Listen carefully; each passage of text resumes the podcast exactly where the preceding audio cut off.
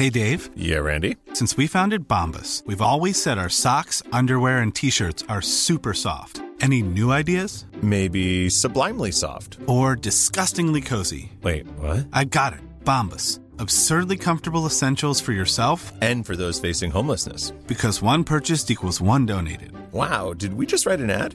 Yes. Bombas. Big comfort for everyone. Go to bombas.com slash ACAST and use code ACAST for 20% off your first purchase. I'm Sandra, and I'm just the professional your small business was looking for. But you didn't hire me because you didn't use LinkedIn jobs. LinkedIn has professionals you can't find anywhere else, including those who aren't actively looking for a new job but might be open to the perfect role, like me.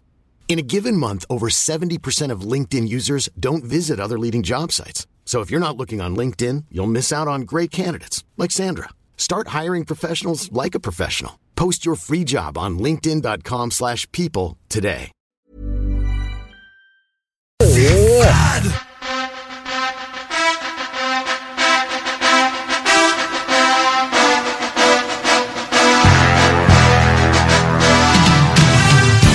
Bonjour à tous, vous écoutez La Voix des Guerriers. On est ensemble, comme à tous les samedis, entre 18 et 20 heures. On a de beaux invités ce soir. Corinne Laframboise et Johan Lennes. D'ailleurs, ce dernier est de retour de Philadelphie, où il est allé chercher une brillante victoire au cours du milieu de la semaine dernière. On a reçu Johan la semaine dernière pour nous parler justement de cet affrontement-là. On va lui reparler dans quelques instants de cette belle victoire qu'il est allé chercher donc euh, à Philadelphie. Alors, euh, d'ici vraiment d'ici peu, on parle à Johan Lennes. Un peu plus tard, je vous dis qu'on parle donc avec Corinne Laframboise, qui elle aussi avait un combat euh, cette, dernière, c'était à Abu Dhabi. Ça s'est moins bien passé pour euh, Corinne Laframboise, mais quand même une fois de plus, euh, parce que c'était son deuxième combat au sein de la UAE Warriors. Elle a livré une belle performance, une performance courageuse. C'est pas les résultats évidemment qu'elle attendait, mais on va parler quand même de son expérience à Corinne. Ça va se passer en deuxième heure de l'émission. Et avec tout ça également, il y a l'UFC 252 ce soir avec, entre autres, l'affrontement entre Daniel Cormier et Stipe Miocic qui va déterminer, selon Dana White, en tous les cas, c'est la promotion euh, qu'on fait autour de, la fin de cette trilogie-là qui va couronner le plus grand poids lourd de l'histoire des arts martiaux mixtes. C'est d'ailleurs notre question ce soir. Êtes-vous d'accord pour dire que le gagnant du duel entre Miocic et Cormier ce soir va vraiment couronner le plus grand, le meilleur poids lourd de l'histoire des arts martiaux mixtes? Alors répondez à cette question. Dites-nous euh, peut-être même quel est votre top 5 des meilleurs poids lourds? De l'histoire des arts martiaux mixtes. On est de retour dans deux minutes avec nul autre que Johan Lenest. Restez des nôtres, vous écoutez La Voix des guerriers, votre émission d'actualité sur le monde des sports de combat. Découvrez le monde du vélo ProCycle Lévy, nouvelle génération, intégrant la zone coureur bionique. Seule boutique spécialisée en course à pied à Lévy. Super liquidation chaussures, rabais coureur bionique jusqu'à 60% Ici Tommy Duclos, 100% propriétaire, 110% passionné. Découvrez la différence. ProCycle Lévy et coureur bionique, deux boutiques spécialisées, une seule adresse, exclusivement sur Kennedy Centre-ville Lévy. Un mode de vie, quatre saisons. Le bingo fait son apparition sur nos ondes dès le 13 septembre. Dès le 13 septembre. Visite le 969fm.ca pour connaître les différents points de vente pouvant te fournir le nécessaire pour y participer. Les dimanches, dès 15h, joue avec Chico des Roses et cours la chance de gagner de nombreux prix. On te promet une formule originale et divertissante et en bonus, tu peux gagner gros. Rate pas ta chance. C'est meilleur qu'avec l'Auto-Québec. Plus de 30 points de vente dans la région. Consultez la liste sur l'onglet bingo au 969fm.ca. On vous le dira jamais assez, chez Lisette, on trouve de tout. Ah oui, il y a tellement de stock. Euh, si t'as besoin de quelque chose, ben tout est là. Eh, tu marches à quelque part, tu te revires, hein, du stock que t'avais besoin. C'est-tu la meilleure place pour se créer des besoins, coudon? Parce que oui! Et le mur réfrigéré, là, avec les 800 et quelques variétés de bières de microbrasserie, là, la bière que tu veux, ben ils l'ont! Ce qui est le fun, c'est que tu peux te prendre deux bières par jour toute l'année. C'est ça. Tu consulter plus tard pour ton problème d'alcoolisme. Dépanneur Lisette, 354 Avenue des Ruisseaux, Pintendre. Et nous sommes de retour. Il est 18h 3 minutes en ce début d'émission. Je vous le disais en introduction qu'on allait recevoir euh, Johan Yanes, à qui on a parlé la semaine dernière. Il était donc dans la toute fin de sa préparation pour son euh, combat qui s'est déroulé en milieu de semaine dernière à Philadelphie. Ça s'est très bien passé. Il a gagné. Il demeure invaincu. Il est maintenant quatre victoires et zéro défaite. Bonsoir, bonsoir Johan. Yes, mon Ken, comment ça va? Ben, ça va magnifiquement bien. Et toi, de ton côté, j'imagine que ça va encore mieux parce que autour de tout ça, également, accessoirement, il faut également dire que le Lion a euh, maintenant 28 ans. Ouais, exactement, 28 ans. Euh, euh, 28 ans, 4 victoires, euh, aucune défaite. Euh, c'est, là que je voulais être euh, exactement en ce moment. Là. C'était ton premier combat à l'étranger, en tous les cas chez les professionnels, à l'extérieur euh, du pays, euh, qui plus est. Est-ce qu'il y avait un stress particulier avec le fait de combattre à l'extérieur du pays, où il n'y avait pas, ben, évidemment, euh, la situation oblige, il n'y avait pas personne de ton entourage, ta famille aux côtés de toi, outre évidemment que Lee Villeneuve ton coach qui, qui, qui est toujours avec toi, mais sinon, euh, tu pas mal seul au monde là-bas à Philadelphie? Ouais, euh, exactement. Ben, euh, je pense que honnêtement, ça s'est vraiment bien passé parce que vu que ce gars-là était à huis clos, j'étais, dans un territoire ennemi, mais j'étais pas dans un territoire hostile où est-ce que quand je me présente sur la scène, je me fais huer parce que euh, je suis un gars du Canada, je me bats contre un gars des États-Unis, fait que euh, tu sais, j'avais pas ce stress-là. J'étais vraiment dans ma zone, j'étais très concentré. euh, honnêtement, l'organisa- l'organisation CFFC, c'est vraiment une belle organisation. Ils nous ont euh, traités comme des gentlemen. euh, nos repas étaient déjà faits. Matin, midi, soir. euh, il y avait des autos qui nous attendaient pour la pesée, pour le combat. Que j'ai vraiment eu l'impression d'être accueilli dans une organisation très professionnelle. Puis ça m'a vraiment motivé. Puis j'étais vraiment dans une zone de confort. Euh, Est-ce que vous avez déjà eu le temps de discuter avec l'organisation Cage Fury pour laquelle donc tu disputais un tout premier euh, combat, une organisation qui est là quand même, qui est existante depuis déjà bon nombre d'années. Euh, Il y a eu des discussions suite à ta victoire, à savoir euh, si tu allais y recombattre euh, peut-être même euh, prochainement? Ben en fait, euh, euh, dès que- quand j'ai accepté le combat à 180 livres, euh, l'organisation m'avait déjà promis un, un autre combat. Peu importe comment ça allait finir, victoire ou défaite, ils m'ont dit, euh, vu que tu as accepté le combat à 180 livres, peu importe euh, la conclusion de, de ton combat, tu vas avoir une, un autre chance pour combattre avec nous. Fait que, euh, en plus de ça, vu que j'ai gagné avec une belle performance, pour vrai, euh, l'organisation a vraiment été cool. Je pense vraiment qu'ils m'ont aimé, puis euh, ils, ont, ils ont vraiment été sympathiques avec moi. Euh, genre, euh, tous les combattants devaient sortir de l'aréna après leur combat euh, à cause du COVID, tout ce qui se passait. Puis moi, ils m'ont dit, pour le combat de Mancini, ils m'ont dit, écoute, tu peux rester, tu peux rester ici, tu peux regarder. Puis ils ont vraiment été vraiment cool avec moi. Puis ils m'ont dit, on souhaite vraiment te revoir avec nous. Il n'y a rien de confirmé, il n'y a rien de signé, mais je leur ai fait savoir que je voulais, euh, je voulais euh, combattre avec eux, euh, au moins pour aller chercher mon 5-0, puis euh, je veux devenir euh, champion de cette organisation-là. là. Je vais aller chercher un 5-0, puis je vais me battre pour la ceinture, puis je vais ramener la ceinture des, de euh, ici au Québec. C'est une organisation qui a de l'histoire. D'ailleurs, ce soir, Jim Miller euh, euh, va disputer un 36e combat au sein de l'UFC. Il a été, euh, en tout cas, il a combattu certainement au Cage Fury. Et de mémoire, il a même été champion de cette organisation-là. Euh, Ah ouais, pour vrai, je savais même pas ça. Ouais, lui, son frère, je pense. Euh, en tout cas, Jim, certainement, il a combattu. Et là, à, à moins que je me trompe, il, a- il a même été champion. Et ce soir, il va dépasser Donald Cerrone pour le, le- le- le combattant ayant disputé le plus grand nombre de combats à l'UFC. Euh, moi, j'ai beaucoup de respect pour euh, un gars comme Jim Miller qui a jamais été champion, champion de l'UFC. Il a jamais été vraiment très, très, très, très proche de l'être, mais il a quand même affronté à peu près toutes les grosses pointures de l'UFC au cours de la dernière décennie, en passant par Dustin Poirier et tout. Euh, ben, vraiment, là, il, les a à peu près... Il a affronté de gros noms. Et, ce gars-là est toujours là. Ça fait 12 ans qu'il est à l'UFC. De perdurer, là, de, de, de, de l'UFC, c'est quelque chose, mais de rester là, de perdurer, et de- de- d'affronter les meilleurs comme ça, année après année, je trouve ça très, très impressionnant. Et Meller euh, vient, est issu de, de, la Cage Fury. Euh, Est-ce qu'il y a une date euh, pour, euh, en que, que tu, dans, ta tête, et quand est-ce que tu aimerais disputer ton prochain combat? Ben, je sais que le prochain gala, c'est fin septembre à Mississippi, si je me trompe pas. OK. Par contre, en ce moment, je suis en quarantaine. Fait que pendant 14 jours, je peux pas sortir de chez nous, je peux pas aller au gym, je peux pas entraîner mes clients, je peux pas m'entraîner moi-même, je peux pas voir ma famille.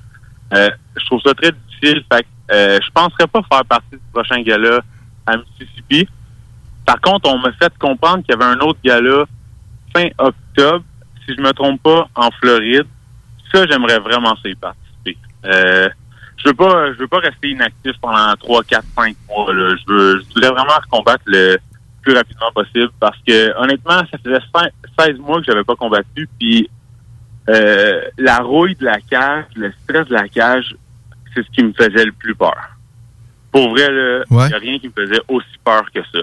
Parce que, tu sais, on va se le dire, euh, je suis pas un combattant que ça fait 6, 7, 8 ans qu'il fait ça. Là. Ça fait 3 ans et demi que je fais ça des combats. Donc, tu malheureusement, ou- oui, ça va bien, je suis en forme, j'ai des belles compétences, des, bonnes aptitudes physiques, mentales, je me débrouille bien dans la cage, mais je suis pas encore à l'aise à 100% de décortiquer tous les détails quand c'est le temps de combattre dans la cage. Par contre, on m'a donné le combat, honnêtement, je me suis jamais senti aussi bien que ça. Je, je me sentais vraiment bien, puis en contrôle. Euh, je me souviens de tout mon combat au complet. Ça, ça m'encourage, puis ça m'inspire à, me rebattre le plus rapidement possible afin justement de de continuer sur cette lancée-là. Puis, euh, tu sais, honnêtement, ce combat-là m'a tellement amené d'expérience. Tu sais, euh, quand je suis sorti de la cage, j'ai demandé à Ali, j'ai dit, il restait combien de temps? Il restait combien de temps? Parce que je voulais, savoir le premier round était bientôt fini ou non? Parce que les commentateurs disaient, euh, les Ness take a deep breath, ils respirent fort. Mais oui, je respirais fort, mais j'étais zéro fatigué. J'étais vraiment pas fatigué, là. Mon objectif, c'était d'être patient, puis d'être relax au premier round, puis d'ouvrir la machine au deuxième round. Là, tant mieux, ça, j'ai pas eu à ouvrir la machine au deuxième round, ça s'est fini au premier round, là.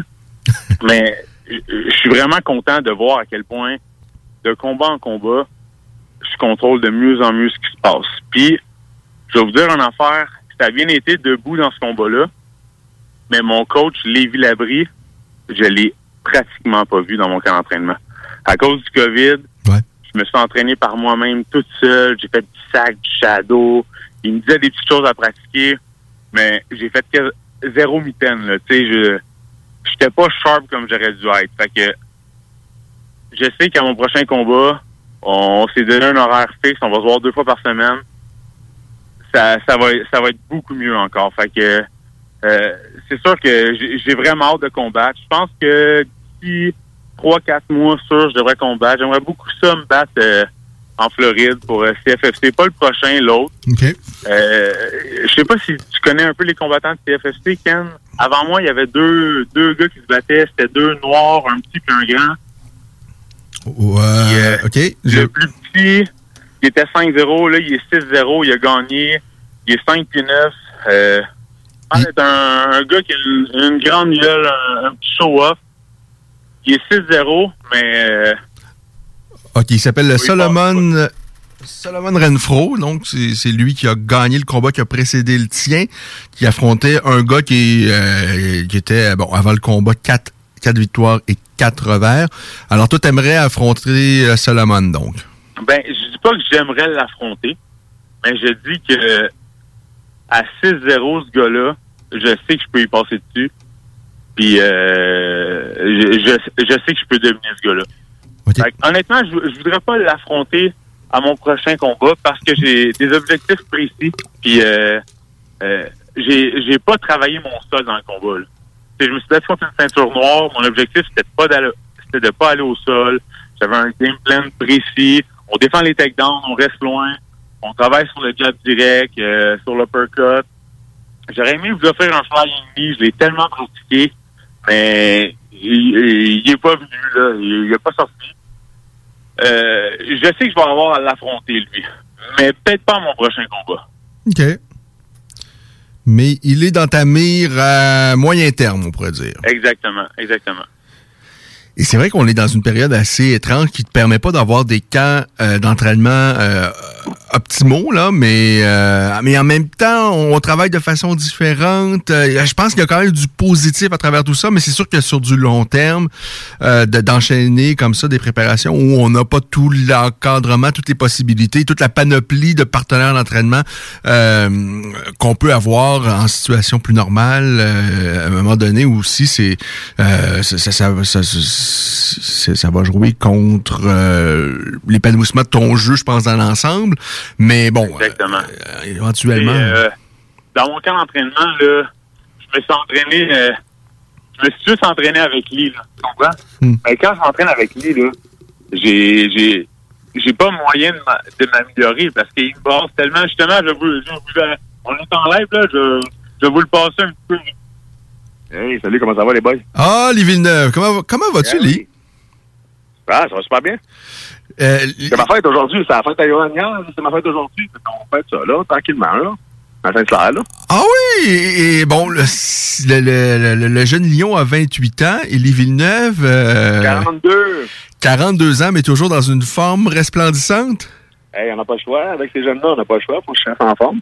faut que je les garde, faut que je les garde sur, sur- sur le edge, hein, comme on dit.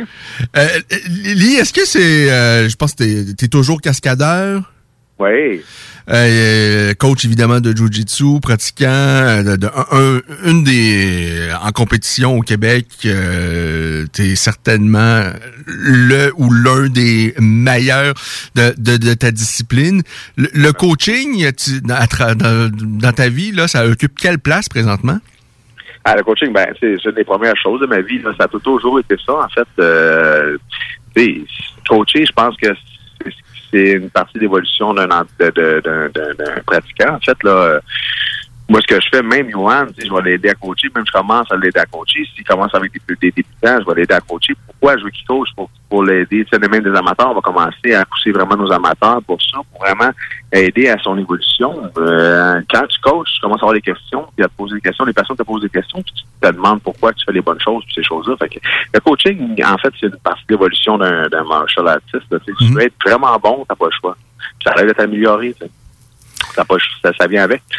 Fait que euh, on, je pousse ça, tu sais, vraiment. C'est la plus belle chose que je fais. C'est, vraiment la chose de ma vie. Même, même les cascades, j'en fais. J'en, des fois, je travaille sur des plateaux de tournage, je m'ennuie de ma place, je m'ennuie mon gym, je de mon monde. C'est comme une famille, c'est, mes amis, c'est, c'est ma vie, tu sais. Fait que c'est la place que je suis bien, tu sais.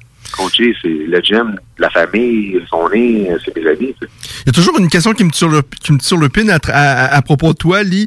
Euh, on, on sait à quel point tu es un solide compétiteur en Jiu-Jitsu. Tu as fait, euh, euh, je pense, au moins deux combats de MMA. Je me souviens d'avoir vu un de tes combats, celui à la MFL. Euh, et euh, vraiment, c'était d'une euh, d'une violence, puis on, on sentait que... Hein? C'est un peu agressif. Ouais, c'est un peu agressif. Oui. Euh, mais comment ça, on t'a pas vu plus souvent par la suite? Pourquoi il n'y a pas eu d'autres combats? Ben, ce qui est arrivé euh, pendant deux, un an de temps, je me suis entraîné, je payais beaucoup. Je voulais vraiment être un gars qui allait chercher des sponsorships. J'ai jamais cogné aux portes. J'ai jamais été un gars. Puis dans le temps, c'était difficile avec, il n'y a pas de médias, médias sociaux comme aujourd'hui. Ouais. C'était vraiment difficile de pogner des, des sponsors. Puis il fallait cogner aux portes. Moi, je suis pas un gars qui cogne aux portes. Je suis pas un gars qui- Moi, je m'entraînais parce que j'aime m'entraîner. Je Mhm. je- J'étais un gars qui aime les arts martiaux. J'aime le jiu-jitsu parce que je suis un passionné du jiu-jitsu. Mais cogner aux portes pour demander de l'argent, j'étais comme pas capable de faire ça. Fait que je payais toutes mes choses. Je faisais toutes mes choses par moi-même. Puis à un moment donné, ça me coûtait tellement d'argent. Puis je commençais à avoir ma femme, mes enfants commençaient à... Moi, j'avais mon premier, mon plus Ouais. garçon. Puis ça commençait être difficile. Puis j'avais les cascades qui arrivaient. Les cascades, c'est tellement payant. Tu sais, le travail, là, pour vrai, je veux dire, j'ai fait un choix. tu sais, J'ai fait un choix logique selon ce qui arrivait dans ce temps-là. Puis là, je fallait, je paye, je paye, je paye pour m'entraîner. Puis j'avais pas de combattant pendant un an de temps. Je me suis cancellé trois fois en ligne. Puis ça me coûtait une fortune. Puis après ça, ben là, j'ai pu être fighter, euh, cascadeur. Puis ils m'ont ils me payaient. Ouais. Puis après ça, j'ai dit, bon, je vais faire du jiu-jitsu, je payais, puis moins je me battais. fait que, je payais, mais au moins je pouvais casser des sais. J'étais sûr que ce jour-là, je pouvais casser des gueules. Ça je que je pouvais gagner ou je pouvais faire quelque chose. Fait que je m'entraînais pour quelque chose, pour une date, puis je savais que cette date-là allait avoir lieu. Donc, euh, j'ai fait du jiu-jitsu, puis je me suis rendu. J'ai gagné le championnat du monde, j'ai gagné le championnat du monde l'année passée, j'ai gagné des, des, des championnats canadiens, j'ai gagné des médailles, j'ai pas 50 médailles chez nous. Fait que, euh, La, la- la- la structure, et même actuellement, c'est- compliqué pour les jeunes combattants qui sont passionnés et tout ça, parce que ben, il y a aucune sécurité d'emploi, évidemment. Les, les, les organisations ont toujours, euh, c'est ont toujours de la difficulté à perdurer. On, on les voit s'effondrer les unes après les autres. et avant de, a pas aidé, non? pardon? Patrick a pas aidé. ça, ça a été euh, euh, malheureusement le TKO encore une fois ça, a été- ça s'est terminé sur un gros échec. Ouais. Euh, et là, euh, tu sais, pour joindre une grande organisation, euh, c'est compliqué, puis il faut prendre de l'expérience. Et là, il y a, y a- y a pas de structure présentement au Québec. Est-ce qu'il y a quand même un, un- un regret pour toi à 42 ans? De... Non? J'ai un- pas un regret. Je suis content de ce que j'ai fait. Je suis content de ce que j'ai vécu. Euh, puis en même temps, ben, je transmets mon, mon savoir avec Johan, puis je vis mon rêve avec Johan en même temps. Tu sais, moi, je veux dire, il suit, il fait tout ce que je dis, il fait tout ce que je fais. C'est un gars, c'est un, un gars facile à coacher. C'est un gars, vraiment, il va m'écouter au, doigt à l'œil. Tu pas dire n'importe quoi, il va le faire. en même temps, je vis un rêve que j'aurais aimé faire, mais il le fait. Lui, il est jeune, il peut le faire, il peut le foncer, il n'y a pas d'enfant, tout ça. Fait que, euh, man, je le pousse à fond, puis je le pousse comme moi, je m'aurais poussé. Puis écoute, fait que, ça va venir un fighter, ça va venir un champion, tu sais. Je suis même pas inquiet. Euh, dernière question sur toi. Euh, à 42 ans, euh, mais tu sais, t- t- 42 ans, un 42 ans comme Lee Villeneuve, c'est c'est pas un vrai 42 ans du commun du mortel. Euh, c'est pas une bonne idée d'aller combattre en MMA à 42 ans, mais t'es tellement dans une grande forme euh, et tout ça. Euh, euh, euh, tu- oui, mais est-ce que ça pourrait se faire? Ben, ça se pourrait. J'ai tout temps dit, moi, une fois, Patrick venu me voir, il m'a demandé de le faire. Je ben, faut au moins fighter, t'as au moins combattant. T'as au moins un. À un bon prix, bon. Tu je me battrai pas pour 500 piastres, là. Tu vois, je veux dire? Ouais, ouais. Je me battrai pas pour 500 piastres, là. Euh, Tu vas me faire chier avec 500 piastres, là. C'est quasiment insultant. Je me battrai pas pour 500 piastres. Donne-moi un bon prix, donne-moi une bonne affaire, donne-moi un bon combattant, tu vas le faire. Moi, j'ai jamais refusé rien. Mais c'est les gars qui veulent le refuser. Ben, Je dis, trouve-moi un. Puis, il m'en a jamais trouvé un. C'est sûr que, il y a une possibilité. Ça pourrait être euh, possible, mais rendu là, ça vaut-tu vraiment la peine? Non, c'est ça. Je me demande. Fait que, euh, chanson, là, chanson des affaires. Joanne, veut vraiment que je passe le téléphone. L'attends, là. Qu'est-ce que tu veux faire? Attends, je vais passer. OK, c'est parce que c'est c'est pas c'est qu'avec lui, là, ton entrevue, elle finira pas à- avant 10h30 à soir. là. Ça va vite, hein? Ça va vite, man. Il y a de la jasette. Oui. Hey, ben c'est vraiment c'est c'est merveilleux les euh, les gars. Merci beaucoup de nous avoir passé les Villeneuve. Euh, Dis-moi, euh, Johan. euh, rapidement, là, parce qu'évidemment, je, je vais vous laisser célébrer. Euh, Qu'est-ce que les Villeneuve, ça représente quoi pour toi dans ta vie comme athlète et puis euh, euh, même dans, ta vie de tous les jours? Ben écoute, euh, moi, comme plusieurs le savent, j'ai perdu mon premier combat amateur par soumission parce que j'avais jamais touché au jiu-jitsu brésilien de ma vie. Puis je m'étais dit j'allais me battre debout, j'allais non, ok, ça allait finir là. Quand j'ai eu le choix à faire de me choisir une école de jiu-jitsu, il y a trois portes qui se sont ouvertes à moi.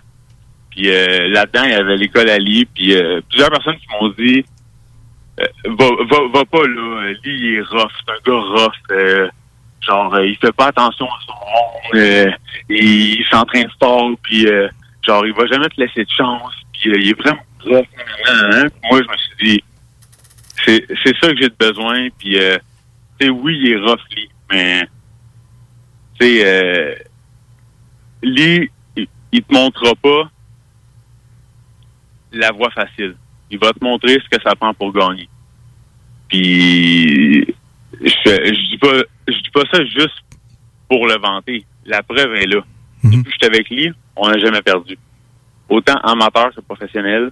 Depuis que je me suis associé à lui, c'est juste des victoires. Fait que tu sais, lui, euh, il, a, il a une force de caractère qui est indétrônable. Euh, il sait où il s'en va. Il a peur de personne. Puis euh, euh, on va affronter euh, Camara et Ousmane demain matin, là. Il n'y en a pas de trouble. On va y aller puis on va le soumettre. Tu comprends? Il n'y a pas une fois où est-ce que j'ai dit à Ali, Hey, euh, je m'en vais affronter tel gars. euh, il m'a jamais dit euh, Ah, je suis pas sûr ou il m'a toujours dit Parfait, on y va. Tu comprends? Fait que euh, Ouais, je pense on, on- on saisit bien le personnage euh, Kelly Villeneuve euh, et, et on, on sent quand même une belle proximité entre vous, euh, euh, outre que juste le, le- coach et tout ça. Là. Euh, puis ben, jusqu'à maintenant, en tous les cas, la, la recette fonctionne très très bien. Et l'ajout de, de Lévi Lebris, il y a déjà quoi? T'as fait deux combats avec Lé- Lévi Lebris déjà? Euh, ben en fait plus que ça parce que en fait depuis mes débuts professionnels j'avais travaillé avec les Labri. Ok. Mais il était pas dans mon coin à mon premier et à mon deuxième combat, mais je travaillais avec lui. Puis euh, pour vrai Lévi là euh, c'est mon deuxième coach en chef là. Mes deux coachs c'est Lee puis Lévi Labri là. J'ai pas d'autre coach que ça puis c'est les deux meilleurs puis quand je vais être dans l'UFC, ça va être les deux coachs que vous allez voir avec moi puis euh, Lévi, il me montre tout, là. Des fois, même quand je le vois pas, Lévi, ben, on s'écrit, euh, on se dit, il me dit quoi travailler, puis, euh, tu sais, pour vrai, mentalement, Lévi, pendant mon combat, c'est, il a été là pour moi, même s'il était pas présent, il était pas présent avec moi physiquement. Mentalement, il était là, puis il m'a vraiment beaucoup aidé, puis euh, je l'apprécie vraiment comme personne. Puis, euh, euh, Lee et Lévi, là, c'est, c'est deux personnes qui auraient facilement pu être à l'UFC, puis qui, qui vont m'aider à me rendre là. là. Et, donc tu passes. Est-ce que tu fais la, la, la quatorzaine avec Lévi Villeneuve? Ben en fait, vu que moi puis Lee, Ouais. On a été ensemble là-bas puis qu'on peut pas vraiment sortir.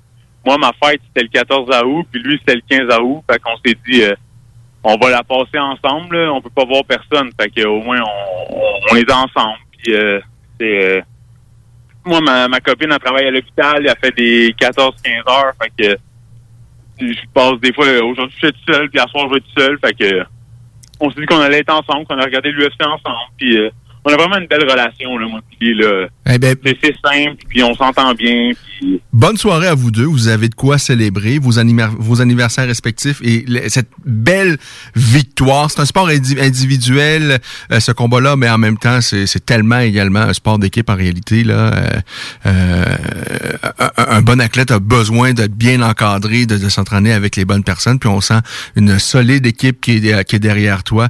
Euh, J'ai bien hâte de te reparler, Johan, de suivre les prochaines péripéties et ton euh, pronostic peut-être pour le combat de ce soir entre, de, entre Miocic et Cormier. Qui va l'emporter? Euh, moi, je pense que Cormier va l'emporter. Euh, Cormier, c'est un, un vieux de la vieille. Il, s'est battu Strike Force. C'est un vrai champion. Puis même à son dernier combat, même si Miocic l'a battu par KO, pour vrai, selon moi, Cormier dominait le combat. Ouais, ouais, ça il s'est bien. fait avoir avec les frappes au corps. Il s'est fait avoir un peu. Faut qu'il lâche les bangs, man. Euh, non, un voleur. Mais, mais la recette, là, lui, ça, Ben, ça- c'est incroyable quand même parce. Cormier, je comprends que Cormier, il, il utilise pas sa lutte plus que ça. Ouais. Il- Je pense à son dernier combat, il était affecté avec des gros, gros maux de dos. Euh, c'est peut-être ça qui l'a empêché de lutter comme il aurait dû le faire. Je pense qu'il a promis que là, il va revenir euh, plus vers la lutte. Mais en même temps, on sait comment c'est exigeant hein, physiquement. Et si tu essaies deux, trois amener au sol, ça fonctionne pas. Là, tu perds un peu le momentum et tout ça. Mais, mais- mais je suis d'accord avec toi. hein. Euh, Khabib est tellement systématique, lui. Euh, et Daniel est tellement un grand lutteur. Peut-être qu'il aurait avantage, surtout avec sa petite taille là, face à des euh, monstres les deux premiers rounds, Ouais. lutter pour gruger son énergie, Ouais, ouais. puis après striker un peu plus. Un, un- un Randy Couture qui, qui était pas un aussi bon lutteur techniquement que Daniel Cormier, mais a tellement bien utilisé la lutte, même s'il parvenait pas toujours à amener ses adversaires au sol, il, il allait les coller contre le grillage. Ça donnait pas les combats les plus excitants, mais euh, il a gagné des combats là, souvent comme ça, euh, en fatiguant, en épuisant ses adversaires. Alors, euh, ça va être intéressant. Donc, à suivre ce soir. Et on fait une émission spéciale la prochaine fois, Johan Lennes. Dès que tu passes une soumission à Lee Villeneuve, une petite clé de bras, une petite Kimura, je sais que c'est la force chez BTT. Euh, dès que tu passes une soumission à Lee Villeneuve, tu nous appelles, on fait une émission spéciale. Hey, je, vais, je vais commencer par être capable de reprendre ma garde quand je suis en dessous, là, et après on parlera dessus. oui, OK. Hey, un grand merci, puis bonne soirée Hey, à vous deux. vous dire, juste vous dire, si jamais vous voulez vous entraîner, peu importe où vous êtes sur la rive sud ou à Montréal, c'est LB Jiu-Jitsu à Saint-Mathieu-de-Belleuil, 3110 rue Bernard Pilion. On a la meilleure équipe, autant au sol que combat debout. Moi puis Lee Villeneuve, on est des gars passionnés, puis si vous voulez performer, vous savez où aller. Yes, puis même les gens de l'extérieur, je pense que ça vaut le détour si vous avez l'occasion d'y aller à l'occasion, s'entraîner avec les Villeneuve, puis un jeune passionné comme euh, Johan Lennes, là, euh, euh, si vous avez vraiment la possibilité, même si vous êtes très très loin, juste d'y aller à, à- à l'occasion, je pense que ça peut bien servir votre cause. Mais un grand, grand merci, énorme merci Johan. Ça me fait plaisir. Bye. Merci à toi, Ken. À très bientôt. Alors, tout ça, ça nous amène à 18h28 minutes. Vraiment, on est choyé. On a eu l'occasion de parler et avec Johan Lennes et avec euh, Lee Villeneuve. Il nous reste une heure et demie à passer ensemble. On va parler beaucoup de, de l'UFC 252 au cours des prochaines minutes et je vous rappelle qu'on va parler avec Corinne Laframboise également en deuxième heure de cette émission. Pour l'instant, pause et de retour dans la Voie des guerriers dans quelques instants. Nous sommes le samedi 15 août et qu'on va avoir du plaisir. Restez les nôtres. Découvrez le monde du vélo ProCycle Lévy, nouvelle génération, intégrant la zone coureur bionique. Seule boutique spécialisée en course à pied à Lévy. Procycle Lévis Centre-Ville, la destination vélo électrique telle Evo, Opus, DCO, Moustache, mais aussi le système d'assistance Promovec vous permettant de convertir votre monture en vélo électrique pour 1500 dollars. ProCycle Lévy, coureur bionique. Deux boutiques, une seule adresse, exclusivement au centre-ville Kennedy à Lévy. Un mode de vie, quatre saisons. Pour prévenir la propagation du virus, portez un masque dans les lieux publics, comme les transports collectifs, les épiceries ou les commerces. La meilleure façon de protéger sa santé et celle des autres demeure le respect des mesures d'hygiène reconnues. Par exemple, se laver les mains régulièrement et garder ses distances. On continue de se protéger. Informez-vous sur québec.ca baroblique masque. Un message du gouvernement du Québec. Prenons quelques secondes ensemble pour parler de la perle des galeries Chagnon. Pat Smoke Meat, c'est la viande de bœuf fumée la plus savoureuse que vous trouverez en ville. Ils sont spécialisés dans le smoke meat et leur savoir-faire en la matière est légendaire. Laissez-les le préparer en sandwich pour vous ou passez chercher votre viande parfaite pour en préparer à la maison, au comptoir, take-out ou en livraison via DoorDash. Vive Pat Smoke Meat! On vous le dira jamais assez, chez Lisette, on trouve de tout. Ah oui, il y a tellement de stock. euh, si t'as besoin de quelque chose, ben tout est là. Eh, tu marches à quelque part, tu te revires, hein, du stock que t'avais de besoin. C'est-tu la meilleure place pour se créer des besoins, coudon? Parce que oui! Et le mur réfrigéré, là, avec les 800 et quelques variétés de bières de microbrasserie, là, la bière que tu veux, ben ils l'ont! Ce qui est le fun, c'est que tu peux te prendre deux bières par jour toute l'année. C'est ça. Tu consulter plus tard pour ton problème d'alcoolisme. Dépanneur Lisette, 354 Avenue des Ruisseaux, Pintendre. C'est le temps de rénover. Toiture, porte, fenêtre, pensez DBL. Salle de bain, cuisine, sous-sol, pensez DBL. Dépassez vos attentes, respectez votre budget et soyez en paix avec une équipe engagée. Groupe DBL cumule plus de 40 ans d'expérience. Recommandé CAA, certifié APCHQ et membre de l'Association de la construction du Québec. Planifiez vos projets dès maintenant en contactant le 418-681-2522. GroupeDBL.com. GroupeDBL.com. Venez fêter au Quartier de Lune! Le bar parfait a pas changé sa nature. Même ambiance, même belle clientèle, même propension à vous fournir du divertissement d'exception. Toujours de nombreux et généreux spéciaux aussi. Quand on sort, le bar parfait est sur la 3e avenue à Limoilou. Bar spectacle Quartier de Lune, ça va brasser! Le karaoké, c'est les jeudis et samedis. Visitez notre page Facebook pour l'info supplémentaire. Vive le Quartier de Lune! CJMD, le 96.9 à Lévis. Il est 18h32 minutes. Nous sommes de retour. Vous avez manqué le passage de Johan Lennes en début d'émission et en prime, on avait même les Villeneuve. Eh bien, je vous euh, rappelle que vous pouvez euh, réécouter l'émission en balado-diffusion au moment que vous voulez avec votre plateforme favorite. On est à peu près sur toutes les plateformes, euh, euh, même celles que je connais pas, euh, dont notamment sur le site web de la station, le 969fm.ca. Vous pouvez nous écouter là, évidemment, en direct, mais également n'importe quand en balado-diffusion. Tous euh, nos émissions s'y trouvent. L'émission que vous écoutez présentement. Et donc, le passage avec Johan Lennes, à qui on a parlé en début d'émission, en compagnie de Les Villeneuve.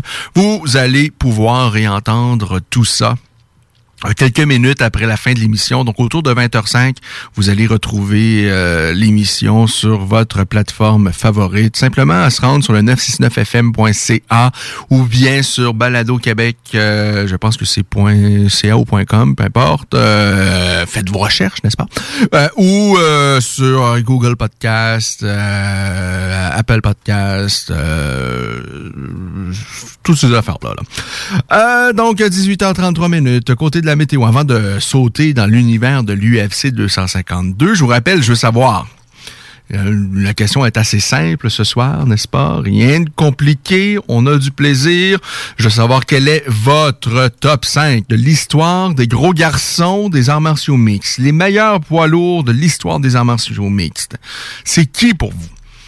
L'UFC a misé sa campagne promotionnelle en marge de ce UFC 252 en disant que le gagnant de ce soir, c'est Alec Couronné qui est vraiment le meilleur poids lourd de l'histoire euh, des arts martiaux mixtes. Est-ce que vous êtes en accord avec ceci?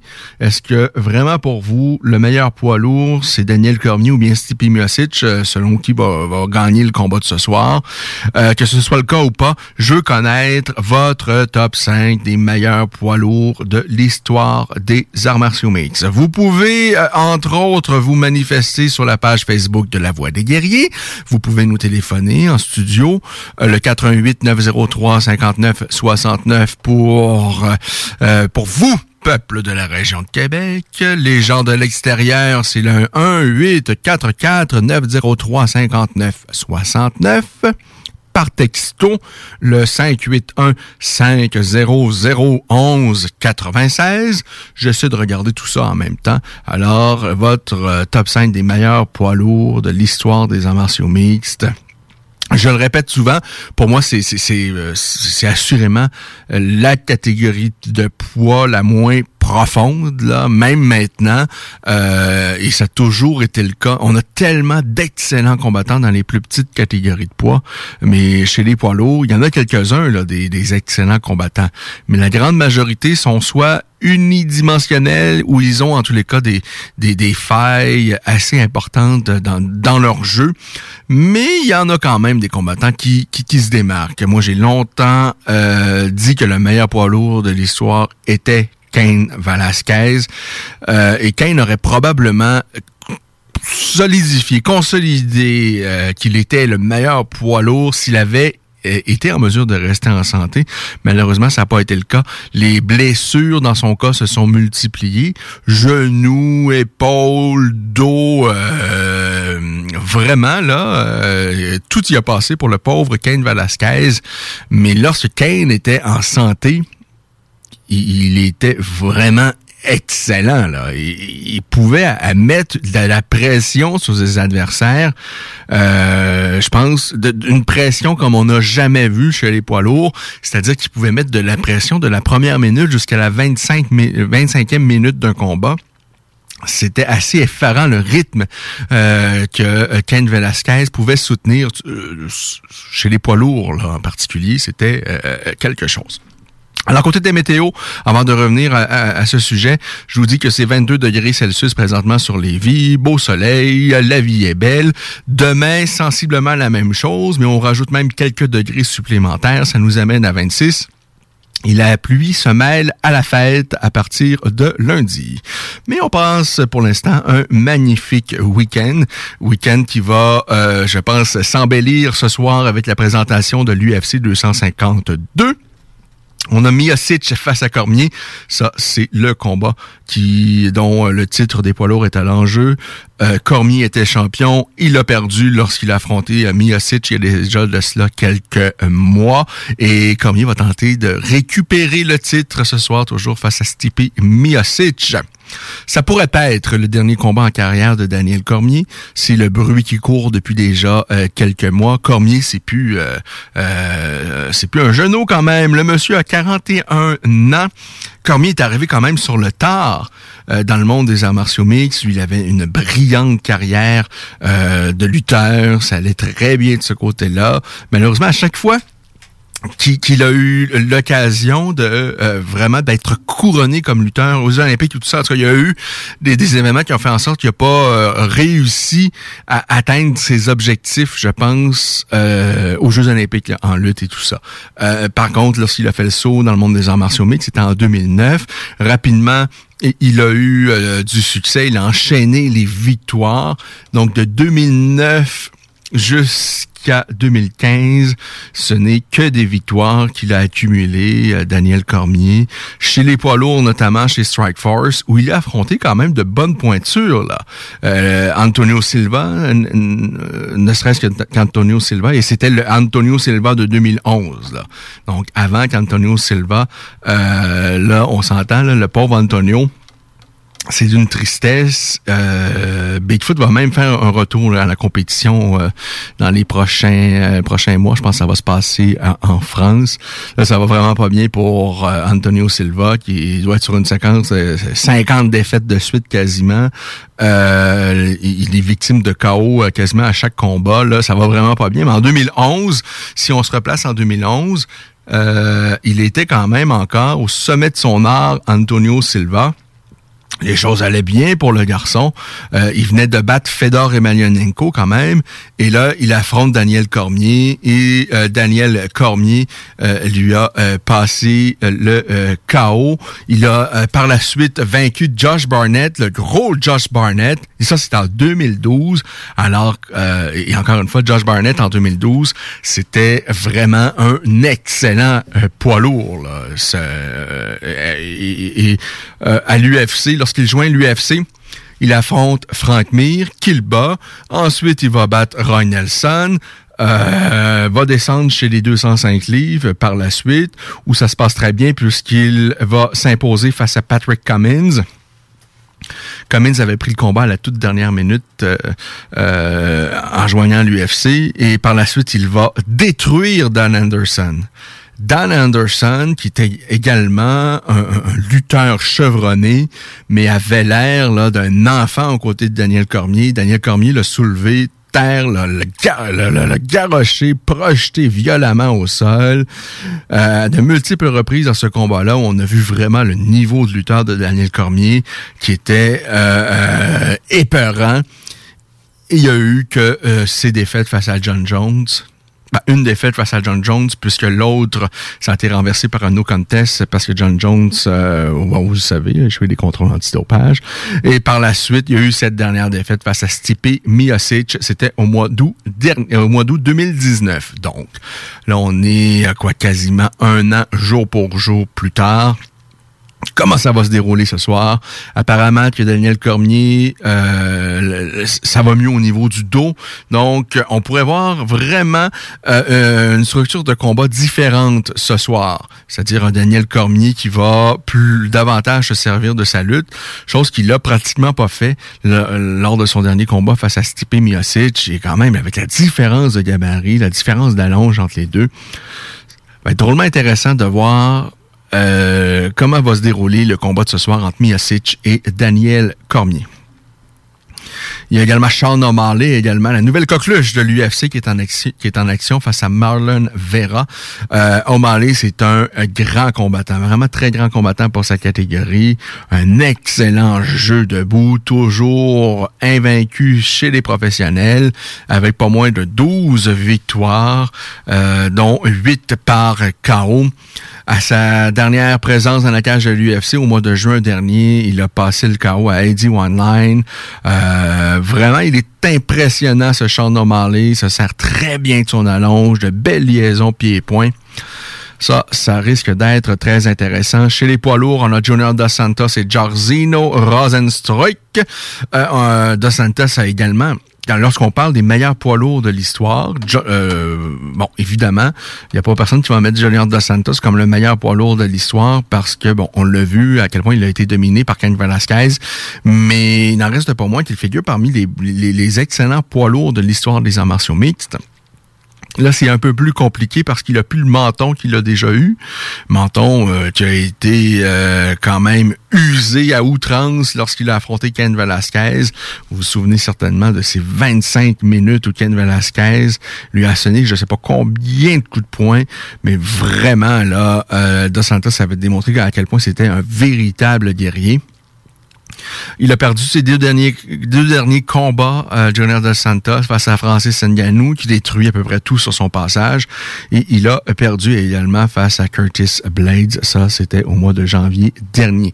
Alors, Dos Santos, c'est plus que ça, que ça a déjà été, mais je pense qu'il faut considérer Dos Santos parmi les meilleurs poids lourds de l'histoire, pas parmi le top 3, ni, ni, parmi le top 5, mais il est à quelque part, là, dans le top 15 probablement, euh, lorsqu'il était au sommet de sa L'anglaise de Junior Dos Santos, c'était assez impressionnant chez les poids lourds, une bonne vitesse de main, de beaux enchaînements. Euh, faut pas oublier quand même qu'il a vaincu, ben, c'est un combat quand même serré, mais ça avait donné un bon combat d'ailleurs en 2014. Euh, face à Stipe Miocic qu'il avait vaincu. Il a déjà vaincu Ken Velasquez, mais bon, je le répète, là, Velasquez a pris sa revanche, euh, non pas une fois, mais il vient deux fois par la suite dans des dominations euh, vraiment complètes de Ken Velasquez, qui pour moi, Cain Velasquez serait probablement, sans aucun doute, le meilleur poids lourd de l'histoire des arts martiaux mixtes. Euh, je suis un peu d'accord, là, Daniel Lafont qui nous propose ça là, sur la page Facebook. Je suis assez d'accord pour dire que Cain Velasquez, en tous les cas, si Cain avait été en mesure d'être épargné euh, par les blessures, parce que malheureusement, les blessures ont, complètement gâché la carrière de Cain Velasquez. Malgré tout, il a réussi à faire de très très belles choses, à aller chercher le titre, à le défendre à quelques reprises avant de perdre dans un combat où il s'est fait complètement... Ça, ça avait été quand même une grande surprise. Pas qu'il perde face à Fabricio Verdum, mais de la manière dont il s'était incliné face à Fabricio Verdum. Euh, ça, c'était en, en, en 2015 15 où Verdum déculotte complètement Cain Velasquez debout. Velasquez, euh, ne sachant plus quoi faire, décide d'amener le combat au sol, mais on sait à quel point Verdum, c'est probablement le meilleur poids lourd, le meilleur grappleur poids lourd de l'histoire de l'UFC. Velasquez tente d'amener le combat au sol. Il y parvient, mais tombe euh, dans une guillotine bien verrouillée de Verdum. Et c'est à ce moment-là que Ken Velasquez perd pour sa dernière fois son titre, qu'il ne retrouvera donc jamais. C'était en 2015. Euh, par la suite, il est revenu de belle façon. L'année suivante, face à Travis Brown, mais après ça encore, des blessures l'ont affecté. Il a été à l'écart quasiment trois ans. Et lorsqu'il est revenu, Cain Velasquez, c'était quelque part en 2019 où il s'est fait complètement écraser par Francis Ngannou. Mais il faut pas oublier quand même à quel point il était dominant, Cain Velasquez, euh, à quel point il avait dominé le français Tchèque Congo. Congo, de mémoire, avait pris le combat quand même à, la dernière minute, mais avait résisté pendant 15 minutes. Congo s'était fait complètement dominer, de la tête euh, aux épaules, dans tous les aspects du jeu. Bon, surtout en lutte, où Velasquez avait amené le combat au sol, il avait complètement dominé, il avait mitraillé de coups de poing. Euh, Congo avait réussi à survivre durant 15 minutes. Euh, Velasquez, par la suite, avait défait. Euh, Rotwell avait passé à travers assez facilement, a passé le chaos Antonio Rodrigo Noguera. Un autre qu'il faut considérer parmi les meilleurs poids lourds de l'histoire, c'est Antonio Rodrigo Noguera. On n'a pas vu le meilleur Noguera euh, lors de son passage à l'UFC. On a quand même eu l'occasion de le voir euh, battre euh, Randy Couture, mais il faut le considérer parmi les meilleurs. Velasquez, c'est également celui qui a battu Brock Lesnar. pas le premier parce que Frank Mir l'avait déjà fait par soumission, comme ça, in extremis. Mais Velasquez l'a battu par la suite. Euh, et ça, c'était avant de perdre face à Junior Dos Santos par KO euh, rapidement. Mais il est revenu par la suite avec des victoires, les grosses victoires face à Antonio Silva. Euh, et donc, il a ensuite pris sa revanche sur Dos Santos. donc, une brillante carrière pour Ken Velasquez, qui pour moi, s'il avait eu l'opportunité d'être de, épargné par les blessures, aurait consolidé sa place comme le meilleur poids lourd de l'histoire. Mais là, sa carrière a été tellement teintée de blessures, il a tellement, euh, il a tellement peu disputé de combats euh, lorsqu'il aurait dû être au sommet de sa carrière que sa place peut-être elle est moins euh, claire dans, dans l'histoire comme le meilleur poids lourd de l'histoire des arts martiaux mixtes. Pour moi, Fedor doit être considéré parmi les meilleurs poids lourds. Fedor est un combattant à l'époque sensationnel au Pride, euh, un, des poids lourds les plus explosifs. Euh, il a affronté de grosses pointures là-bas, euh, mais lui aussi, fin de carrière quand même plutôt compliqué, où il a perdu contre Bigfoot Silva, il a perdu face à Dan Anderson. par la suite, il est revenu, mais encore une fois, bon, il s'est incliné face à Matt Mitrion. les dernières années, quand même, ça a été un peu plus compliqué pour Fedor. Vraiment, c'est difficile d'identifier qui est vraiment le meilleur poids lourd de l'histoire des arts martiaux. Mais dans les autres catégories, c'est quand même beaucoup plus simple, on s'entend? Euh, par exemple, chez les 205 livres, il n'y a pas personne qui se pose la question. Le meilleur combattant chez les 205 livres de l'histoire, euh, tout le monde, euh, en tout cas, sans dire que ce serait unanime, je pense qu'il y a un consensus assez clair que c'est John Jones chez les 185 livres. Nul doute que c'est Anderson Silva chez les 170 livres. Est-ce qu'il y a vraiment d'autres euh, d'autres noms que le Québécois Georges Saint-Pierre? Je ne pense pas. Chez les 155 livres, ben je pense que Khabib est en train de s'identifier clairement comme le meilleur 155 livres de l'histoire. Ensuite, à 145, euh, je pense qu'il faut certainement penser à José Aldo. Alors, mais chez les poids lourds, oh, c'est un peu plus compliqué. Il y a du Noguera, il y a du Randy Couture, il y a du euh, certainement du Ken Velasquez, il y a Stipe Miocic. Euh, je pense qu'il faut mettre également Daniel Cormier, même si Daniel Cormier à l'UFC, euh, essentiellement, on l'a vu chez les 205 livres faut pas oublier qu'avant de joindre l'UFC, il a quand même affronté de grosses pointures, comme je le disais tout à l'heure, chez Strike Force, où il a battu Josh Barnett et euh, Antonio Silva, les, les, Barnett et Silva de 2011-2012, euh, qui étaient quand même, à, cette époque-là, parmi les meilleurs poids lourds euh, au monde. Alors, Daniel Cormier, certainement qu'il fait partie des meilleurs poids lourds. Alors, un combat fort intéressant ce soir. Cormier, Miocic, ça va être la finale de l'événement. Il y a un autre combat dont je veux vous... Euh, ben, en fait, il y a plusieurs combats dont j'aimerais vous parler de sur cette carte-là. Mais il y en a un particulièrement. Bon, je l'ai dit, Sean Marley, ça va être intéressant parce que vraiment, son jeu debout, il est euh, impressionnant. Euh, Dos Santos face à Rosenstruik. C'est toujours intéressant de voir euh, des, des poids lourds en action. Et là, on a vraiment deux gros cogneurs. Mais je vais vous parler également de Jim Meller. Euh, J'ai évoqué le sujet euh, un peu tout à l'heure dans notre conversation avec euh, Johan Yanès, puisque Meller est issu de la Cage Fury, organisation pour laquelle Yanès donc a gagné son quatrième combat dans Martial Mix en carrière. C'était au milieu de la semaine dernière. Eh bien, Jim Meller, ça fait depuis 2008 qu'il est à l'UFC. Et ce soir, il va devenir le combattant à avoir disputé le plus grand nombre de euh, combats au sein de l'organisation UFC. Et ça, euh, c'est admirable. De joindre l'UFC, c'est quelque chose, mais d'y rester, de perdurer euh, durant plus d'une décennie, ça, c'est impressionnant. D'autant plus que Jim Miller, ça n'a jamais été ça n'a jamais été la tête d'affiche. Il a affronté les grosses pointures, il a été autour du top 10, mais ça n'a jamais été l'UFC ne, ne, ça n'a jamais été celui qui allait vendre les, pay-per-view et c'est pas à cause de sa notoriété tant que ça, c'est pas à cause de sa popularité qu'il est demeuré à l'UFC, c'est parce qu'il est toujours de calibre Jim Miller.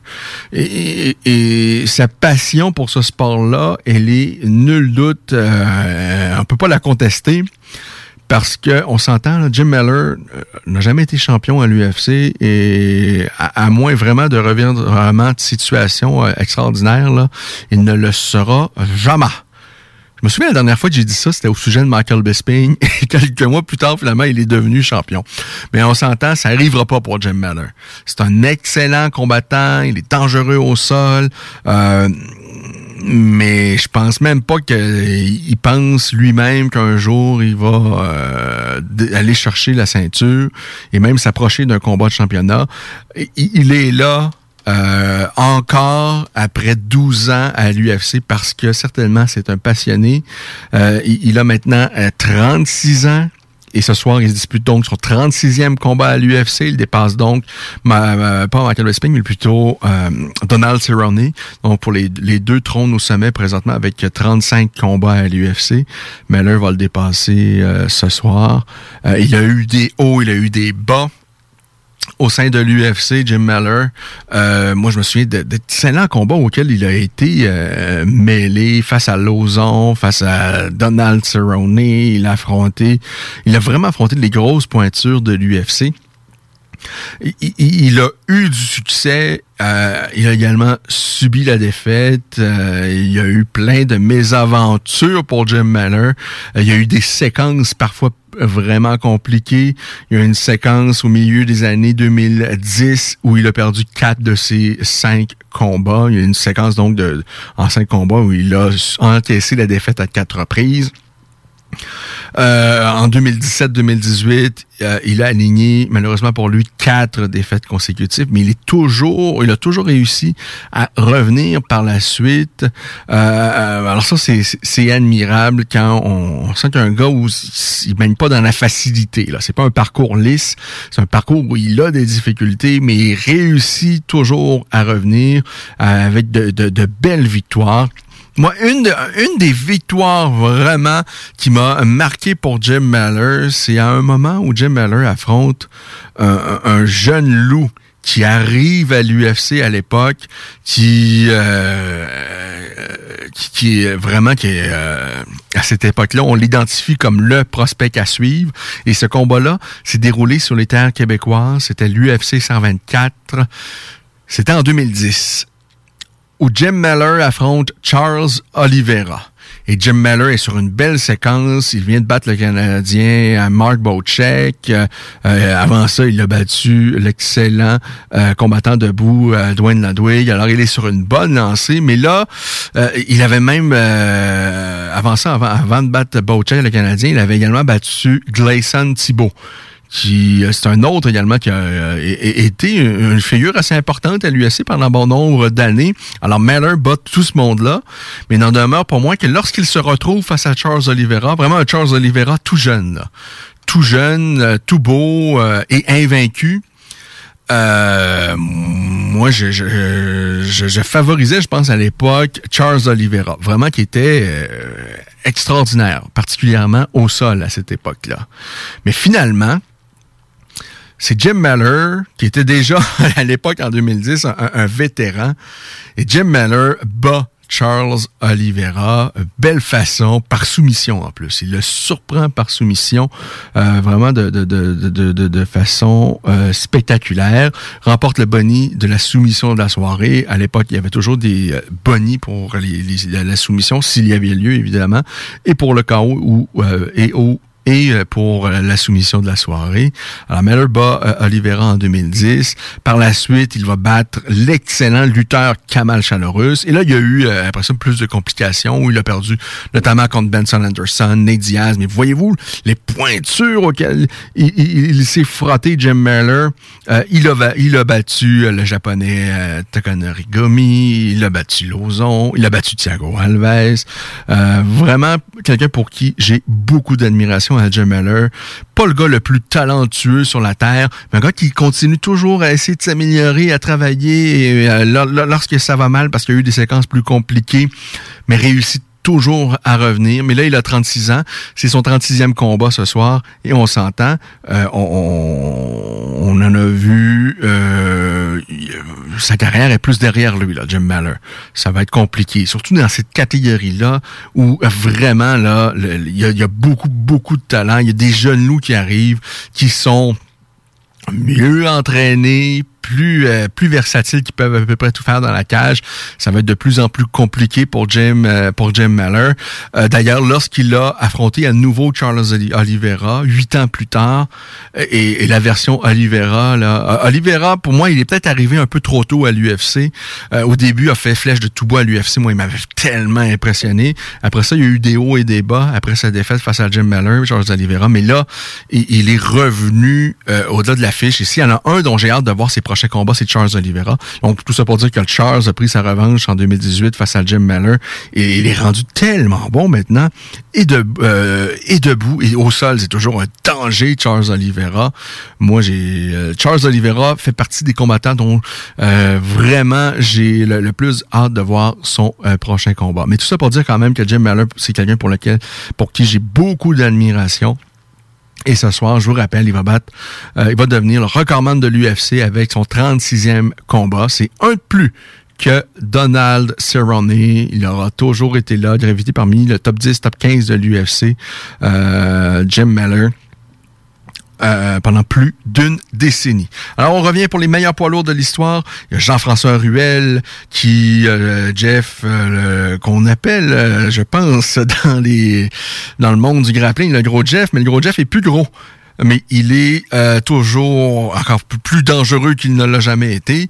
Et lui nous suggère Cormier, Miocic, Ngannou, Velasquez et Verdum comme les meilleurs poids lourds de l'histoire des arts martiaux mix. Et voilà une belle liste. Hein.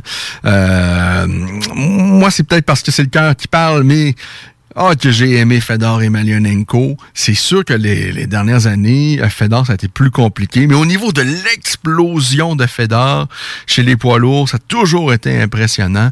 Euh, mais euh, est-ce que Fedor, qu'est-ce que Fedor aurait fait? Le, disons qu'on met le, le Fedor de la belle époque face au meilleur des, des, Daniel Cormier. Qui l'aurait affronté? Euh, qui l'aurait emporté? Je pense que c'est Cormier. Euh, le Miocic également. Miocic, c'est un beau poids lourd. Vraiment euh, un, bon poids lourd qui est bon dans tous les aspects du combat. Il n'est pas extraordinaire nulle part, mais il est vraiment complet. Un combattant intelligent. Nganou, Nganou, effectivement, il a perdu face à Miocic lorsqu'ils se sont affrontés. Il y a beaucoup de monde qui ont ridiculisé Nganou. Je pense que Nganou avait certainement euh, mal vécu ça parce qu'il a été critiqué sur les médias sociaux, euh, tout ça, parce qu'on a vu, il a manqué de carburant, manqué de souffle assez rapidement. Euh, il s'est fait amener au sol à de multiples occasions dans ce combat-là, mais il faut donner à Nganou qu'il a réussi à survivre durant 25 minutes. Et depuis, Nganou, il est revenu et il est encore plus épeurant que jamais. Moi, sincèrement, de voir Nganou peut-être possiblement affronter à nouveau Miocic dans les prochains mois, même si Miocic a dominé outrageusement le premier affrontement, avec des ajustements, avec, parce que Nganou, ça fait pas 10, 15 ans qu'il s'entraîne en martiaux mixtes, c'est quelqu'un qui est euh, débarqué en France, savait à peu près rien de ce sport-là.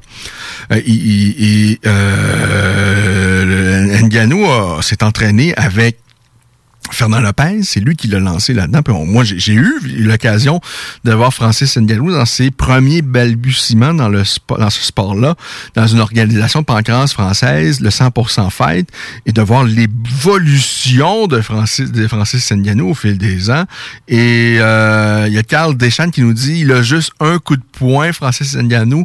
Donc, sincèrement, je pense que c'est beaucoup plus que ça.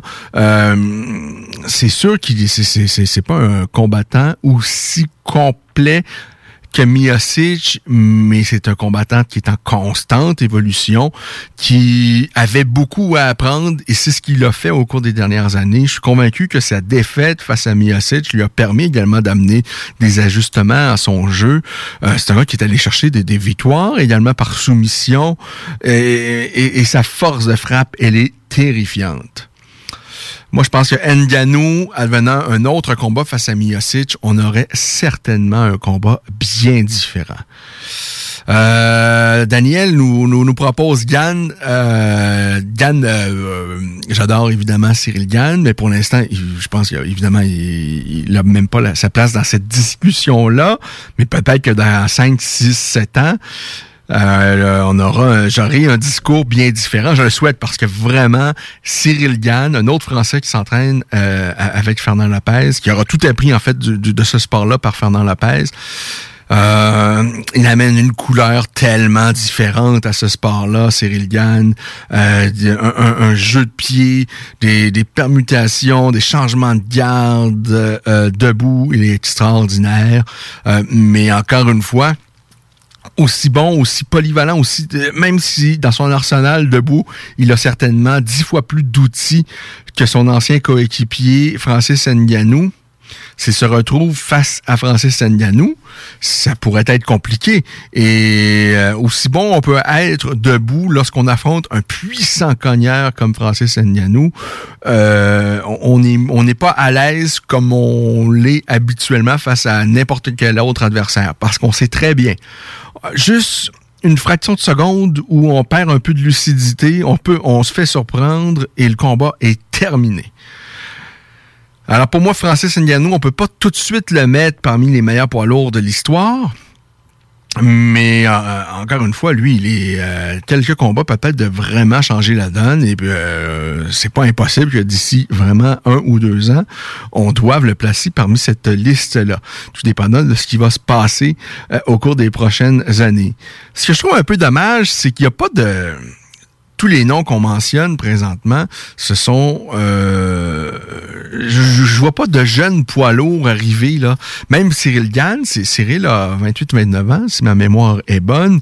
Euh, J'aimerais ça voir vraiment, là, euh, des, jeunes poids lourds, là, avec polyvalents qui peuvent tout faire dans la cage et tout ça, mais ça demeure toujours la catégorie la moins pour moi, peut-être pas la moins intéressante parce qu'il se passe quand même de, bien belles choses, mais c'est clairement la, catégorie de poids la moins profonde chez les hommes. Euh, Noguera, j'aimerais, je vois beaucoup de suggestions. On parle toujours de Verdum, de Fedor, de euh, Velasquez, Cormier, Miocic, Overeem. Très peu me parlent de Noguera. Noguera, quand même, a fait tellement de belles choses. Euh, tellement de belles choses, euh, Noguera. Et à, l'UFC, on n'a pas vu le vrai Noguera affecté tellement par les blessures, lui également. Tout comme son, frère, qui vient de mettre un terme à sa carrière euh, à son dernier euh, combat face à Mauricio, un roi. Mais il faut pas oublier quand même, il a battu Randy Couture, ce, ce Noguera, à, à l'UFC. Euh, je pense, mais sincèrement, on a euh, quelques noms qui nous font rêver là-dedans. Moi, je vous le dis, les belles années de Fedor au Pride. Et ne me dites pas qu'à l'époque, euh, il n'a pas affronté les meilleurs poids lourds qui étaient à l'UFC. Les, poids lourds étaient possiblement au Pride à l'époque. il y avait quelques bons poids lourds à l'UFC, mais le, le, le, Pride avait rien à envier au niveau des poids lourds, je pense, à l'UFC. Mais bon, Fedor combattra donc finalement jamais à l'UFC et la fin de sa carrière a été quand même plutôt compliquée. Ah, Crocop, ben oui, on avait oublié Crocop. Carl qui nous ramène le nom de Crocop. Moi, j'ai jamais vraiment apprécié Crocop, euh, que j'ai tout d'abord connu euh, au K1. Euh, je sais pas pourquoi. C'est quelqu'un qui avait, évidemment, possiblement la meilleure jambe arrière euh, de l'histoire des arts martiaux mixtes. Une jambe terrifiante qui a fait, euh, qui, qui, qui, a, qui a fait son succès même au K1. Euh, mais essentiellement, j'ai pas tant apprécié euh, Crocop à, à l'UFC. C'est un combattant que j'ai trouvé très, très, très passif, qui lançait évidemment sa jambe arrière terrifiante, mais qui attendait beaucoup. Là. Euh, pas le combattant, pour moi, qui était le, le, le, le plus euh, excitant, mais quand même un excellent poids lourd, euh, qui a fait des belles choses, qui a réussi sa conversion vers les arts martiaux mix. Et ça, c'est vraiment pas euh, facile lorsque tu passes tant d'années dans une discipline qui est le pied-point et de te lancer par la suite dans le monde des arts martiaux mix. S'il y en a un qui a réussi à faire cette conversion-là avec brio, c'est bien euh, Crocop. Mark Hunt en est un autre. Et lorsque euh, Mark Hunt euh, en fait, signe pas à l'UFC, mais joint l'UFC, parce que lorsque l'UFC achète le Pride, en même temps, il, il se retrouve euh, avec Mark Hunt. Et l'UFC, au début, est vraiment pas intéressé par Mark Hunt. Et moi, je me souviens d'avoir dit à l'époque, euh, Mark Hunt gagnera jamais un combat à l'UFC. Faut pas oublier que Mark Hunt était sur euh, vraiment une séquence désastreuse. Euh, ça allait pas bien là, lorsqu'il se retrouve un peu par la force des choses à l'UFC, parce que l'UFC achète le Pride. Mais finalement, il aura fait un bout de chemin assez extraordinaire, Mark Hunt. Ça, c'est un gars qui était vraiment pas le plus talentueux, là, Mark Hunt. Un petit gros euh, qui fait même pas six pieds, qui évolue chez les poids lourds et qui réussit à faire quelque chose d'extraordinaire au K1, où il affronte euh, essentiellement des Néerlandais qui approchent les sept pieds Et, Mar- et- et Mark Hunt, le gros dodu, qui réussit à tirer son épingle parmi ces athlètes-là, ça, c'était déjà quelque chose. Mais par la suite, d'avoir eu un, aussi beau chemin à l'UFC, il n'aura jamais réussi à mettre la ceinture autour de sa taille. Et ça, c'est pas à cause la couche abdominale qui, qui l'habite, mais parce que euh, il a jamais réussi à battre le champion, mais il, s'est retrouvé parmi les meilleurs poids lourds de l'UFC quand même, Mark Hunt. Quel parcours de vie, euh, euh, Mark Hunt, vraiment, qui commence l'apprentissage des sports de combat euh, en se battant dans les bars. C'est un ivrogne à l'époque. Sa vie s'en va complètement nulle part.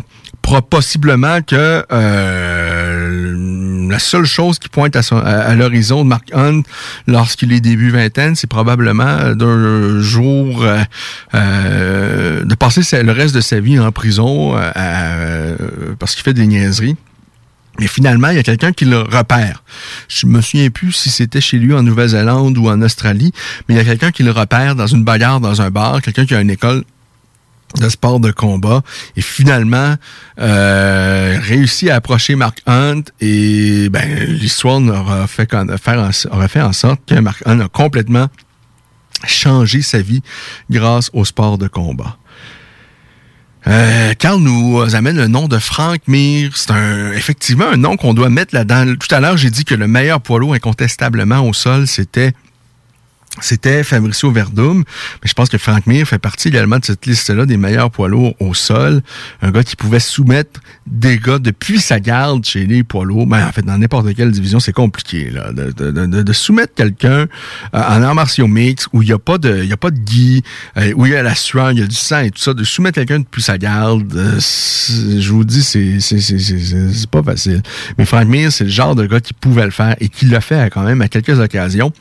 Il faut le considérer parmi les bons poids lourds. Il a été champion et tout ça, mais c'est peut-être un autre. ben, en fait, assurément, c'est un autre qui, lui, euh, aura étiré la sauce trop longtemps, Frank Mir. Euh, moi, moi, ça, me fait mal au cœur de voir des gars qui ont eu des, belles carrières et de terminer de la sorte à, à manger des KO comme Antonio Silva. Aïe, aïe, aïe. Antonio, là, qui vient de signer avec une organisation française, euh, oh, c'est dommage de revoir Antonio Silva en action.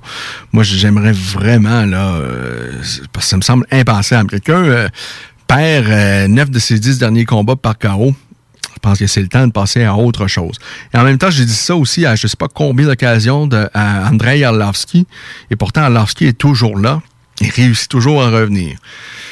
Alors, hein, que voulez-vous? Et Arlovski, c'est un autre, un autre nom qu'il faut, euh, je pense pas, évidemment, c'est- assurément pas le meilleur poids lourd de l'histoire, mais c'est un nom qu'il faut mettre. Un gars qui est là depuis tellement longtemps, qui a été champion à l'époque.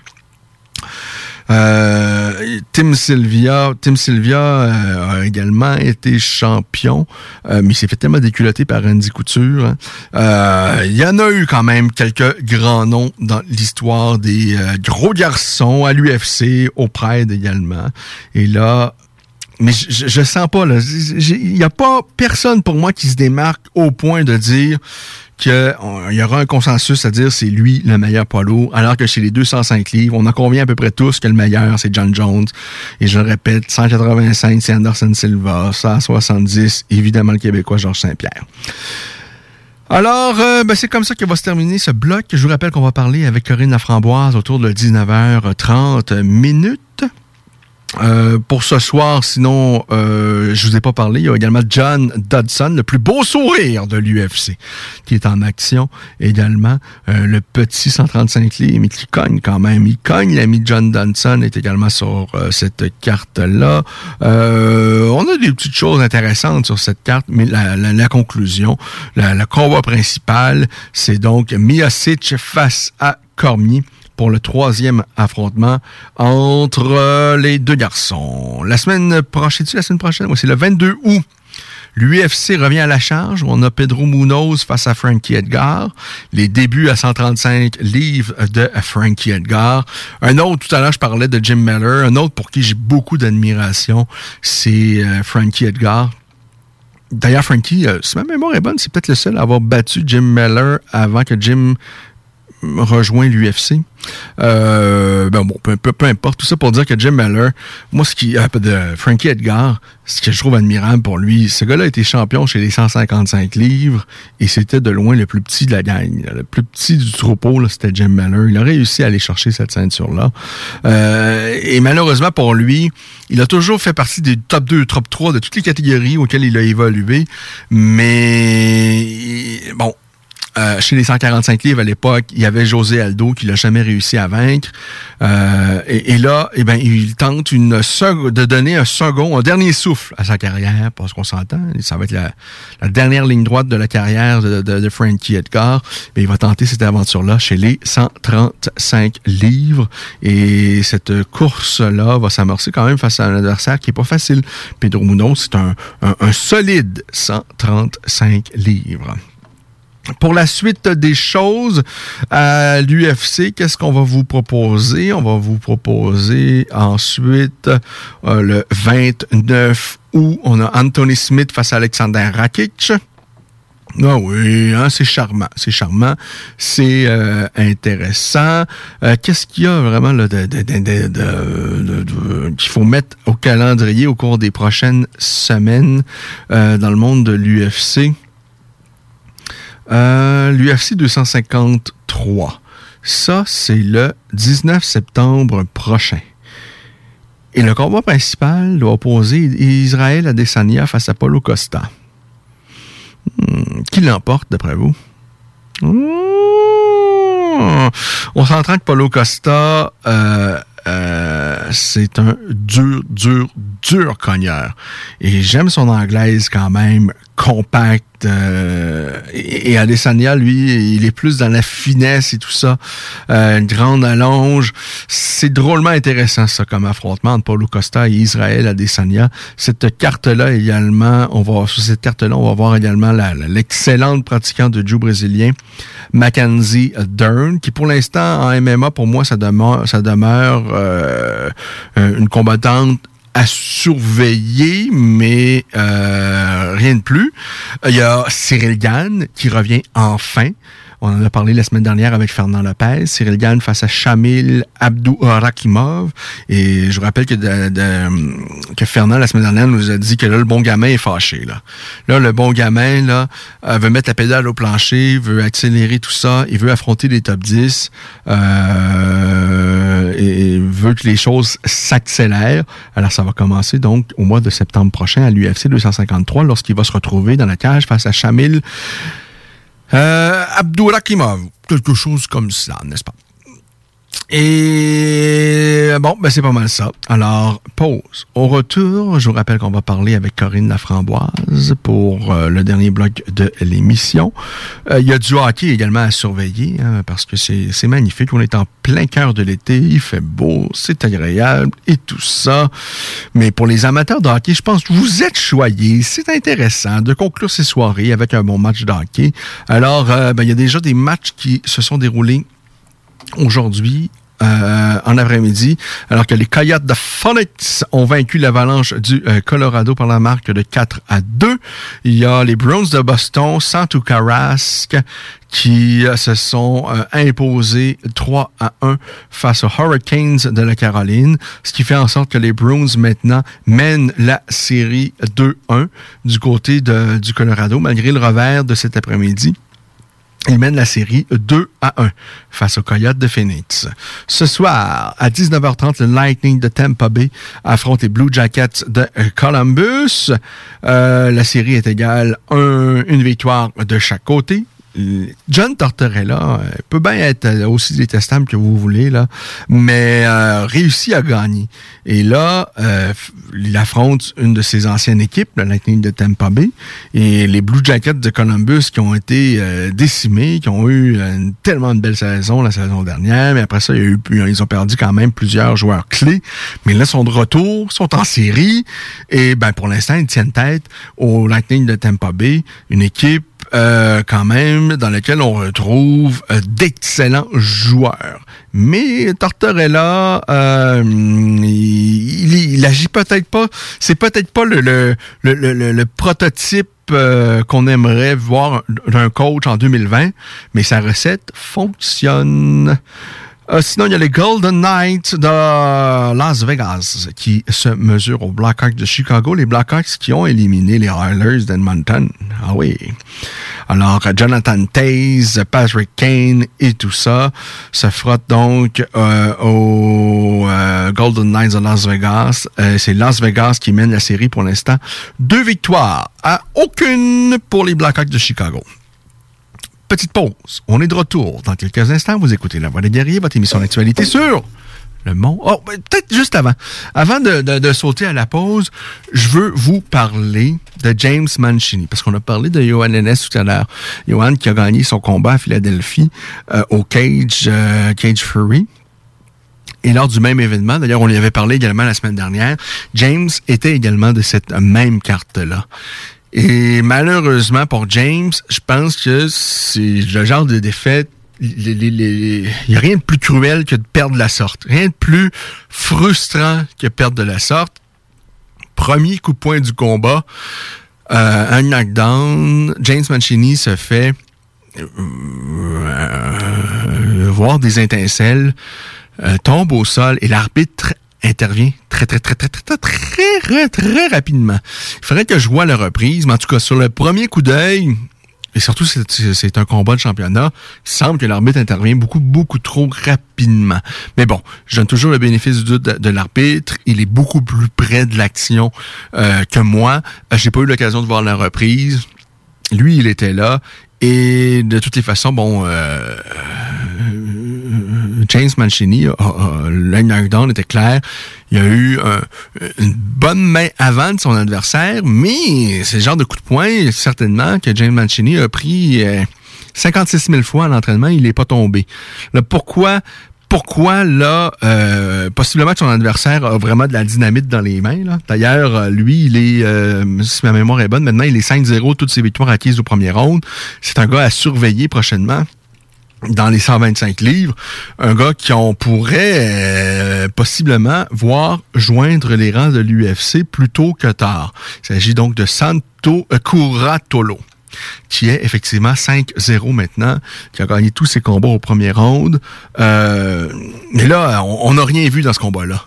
C'est pour ça que je dis pour James Mancini, ça doit tellement être frustrant. James, c'est quelqu'un pour qui j'ai de l'admiration? Il est dans la milieu trentaine, James Mancini. C'est quelqu'un qui a lutté à peu près toute sa vie, euh, qui est un, athlète euh, depuis déjà plusieurs années, euh, qui fait de la lutte, euh, c'était sa passion, mais s'est entraîné tellement fort et tout ça. Et à un moment donné, l'idée germe dans son esprit de tenter l'aventure des arts martiaux mix. Et ça, ça prend lorsque t'es, euh, tu t'entraînes dans une discipline euh, pendant bon nombre d'années, que tu commences, tu as, du succès et tout ça, et de décider de te convertir dans une autre discipline, ça prend euh, parce que c'est pas facile. Vous pouvez être aussi bon que vous voulez en lutte lorsque vous commencez à vous entraîner pour faire des arts martiaux mixtes. Debout, vous vous apercevez que c'est pas la même game du tout. D'ailleurs, pour les pratiquants de jiu brésilien ou, même des, kickboxeurs, euh, vice-versa, euh, vous avez certainement vu à un moment donné des, un, athlète qui, qui performe très bien en kickboxing, qui a un cardio de l'enfer et tout ça, et à un moment donné, l'idée jambes dans son esprit de faire du MMA, commence à, à faire un peu de jiu, et souvent, sans succès. Ça va pas bien. S'épuise rapidement alors que le, gars a un cardio de l'enfer. C'est tellement, c'est tellement différent.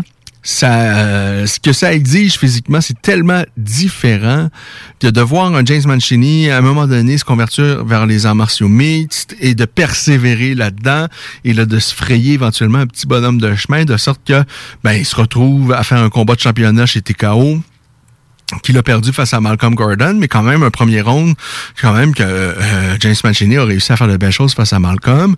Euh, bon, il a perdu. Par la suite, il a, réussi à aller chercher une autre victoire chez TKO.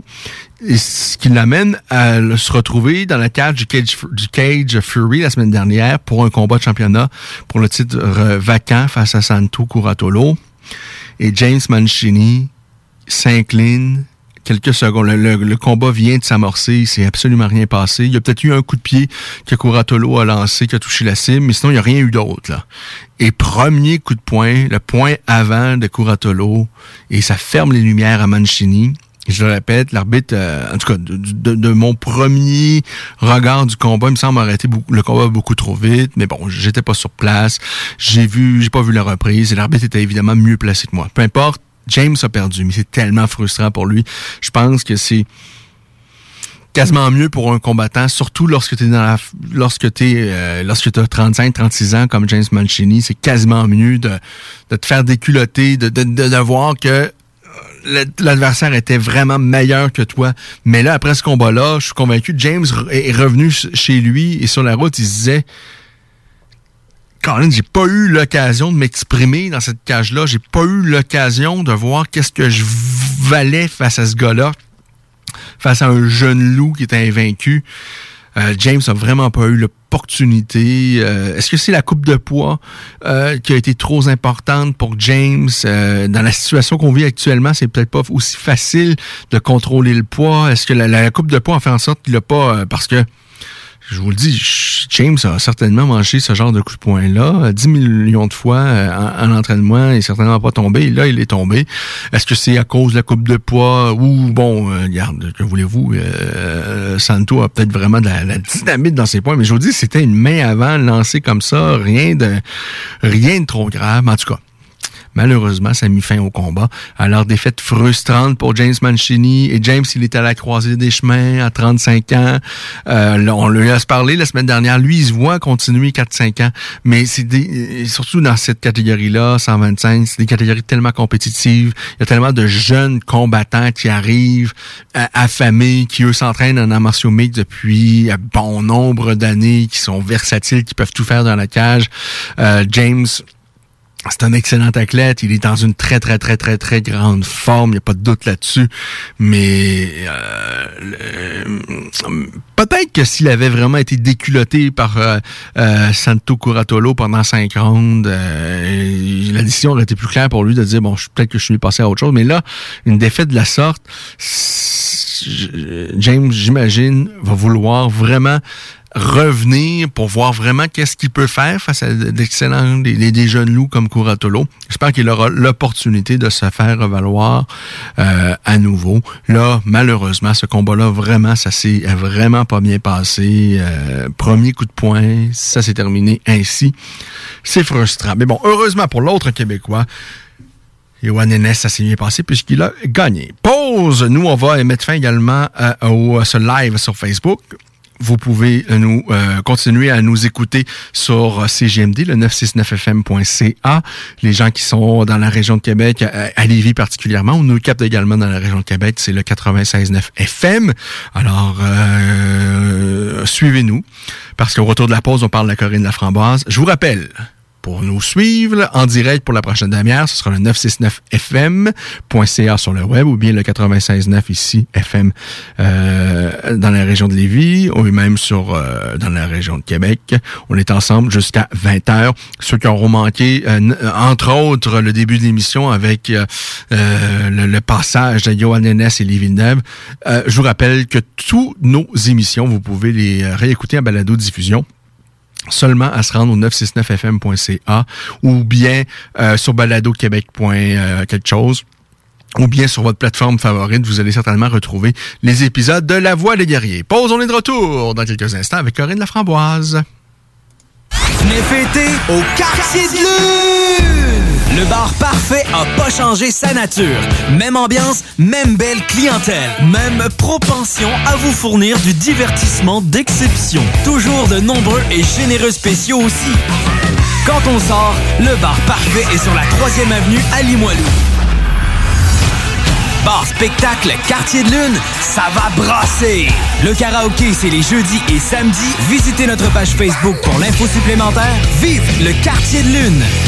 C'est le temps de rénover. Toiture, porte, fenêtre, pensez DBL. Salle de bain, cuisine, sous-sol, pensez DBL. Dépassez vos attentes, respectez votre budget et soyez en paix avec une équipe engagée. Groupe DBL cumule plus de 40 ans d'expérience. Recommandé CAA, certifié APCHQ et membre de l'Association de la construction du Québec. Planifiez vos projets dès maintenant en contactant le 418 681 2522. GroupeDBL.com. GroupeDBL.com.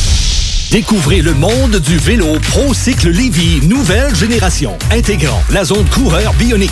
Seule boutique spécialisée en course à pied à Lévy. Procycle Lévis Centre-Ville, la destination vélo électrique telle Evo, Opus, DCO, Moustache, mais aussi le système d'assistance Promovec vous permettant de convertir votre monture en vélo électrique pour 1500 dollars. ProCycle Lévy, coureur bionique. Deux boutiques, une seule adresse, exclusivement au centre-ville Kennedy à Lévy. Un mode de vie, quatre saisons. Le match-up lance avec Hell for Breakfast son nouvel album Straight to the Core. Le match-up a réuni dans un seul kit le nouvel album en CD et en vinyle, plus toutes ses anciens hippies sur un seul CD. Commande ton kit Straight to the Core maintenant sur bandpromo.co.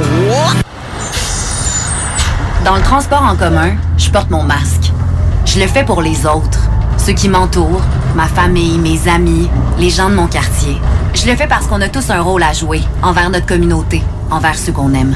Parce que la COVID-19 est toujours là. Faut pas lâcher. Faut continuer de bien se protéger. Face à un virus aussi tenace, en transport en commun, on doit tous porter le masque. Tous contre un, tous contre la COVID-19. Un message du gouvernement du Québec. Le premier album du groupe québécois Horizon est sorti.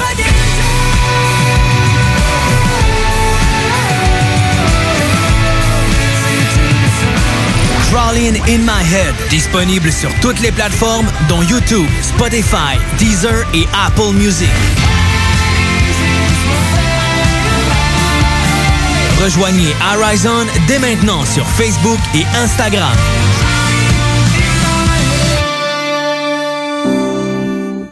Pour une savoureuse poutine débordante de fromage, c'est toujours la Fromagerie Victoria. Fromagerie Victoria, c'est aussi de délicieux desserts glacés. Venez déguster nos saveurs de crème glacée différentes à chaque semaine.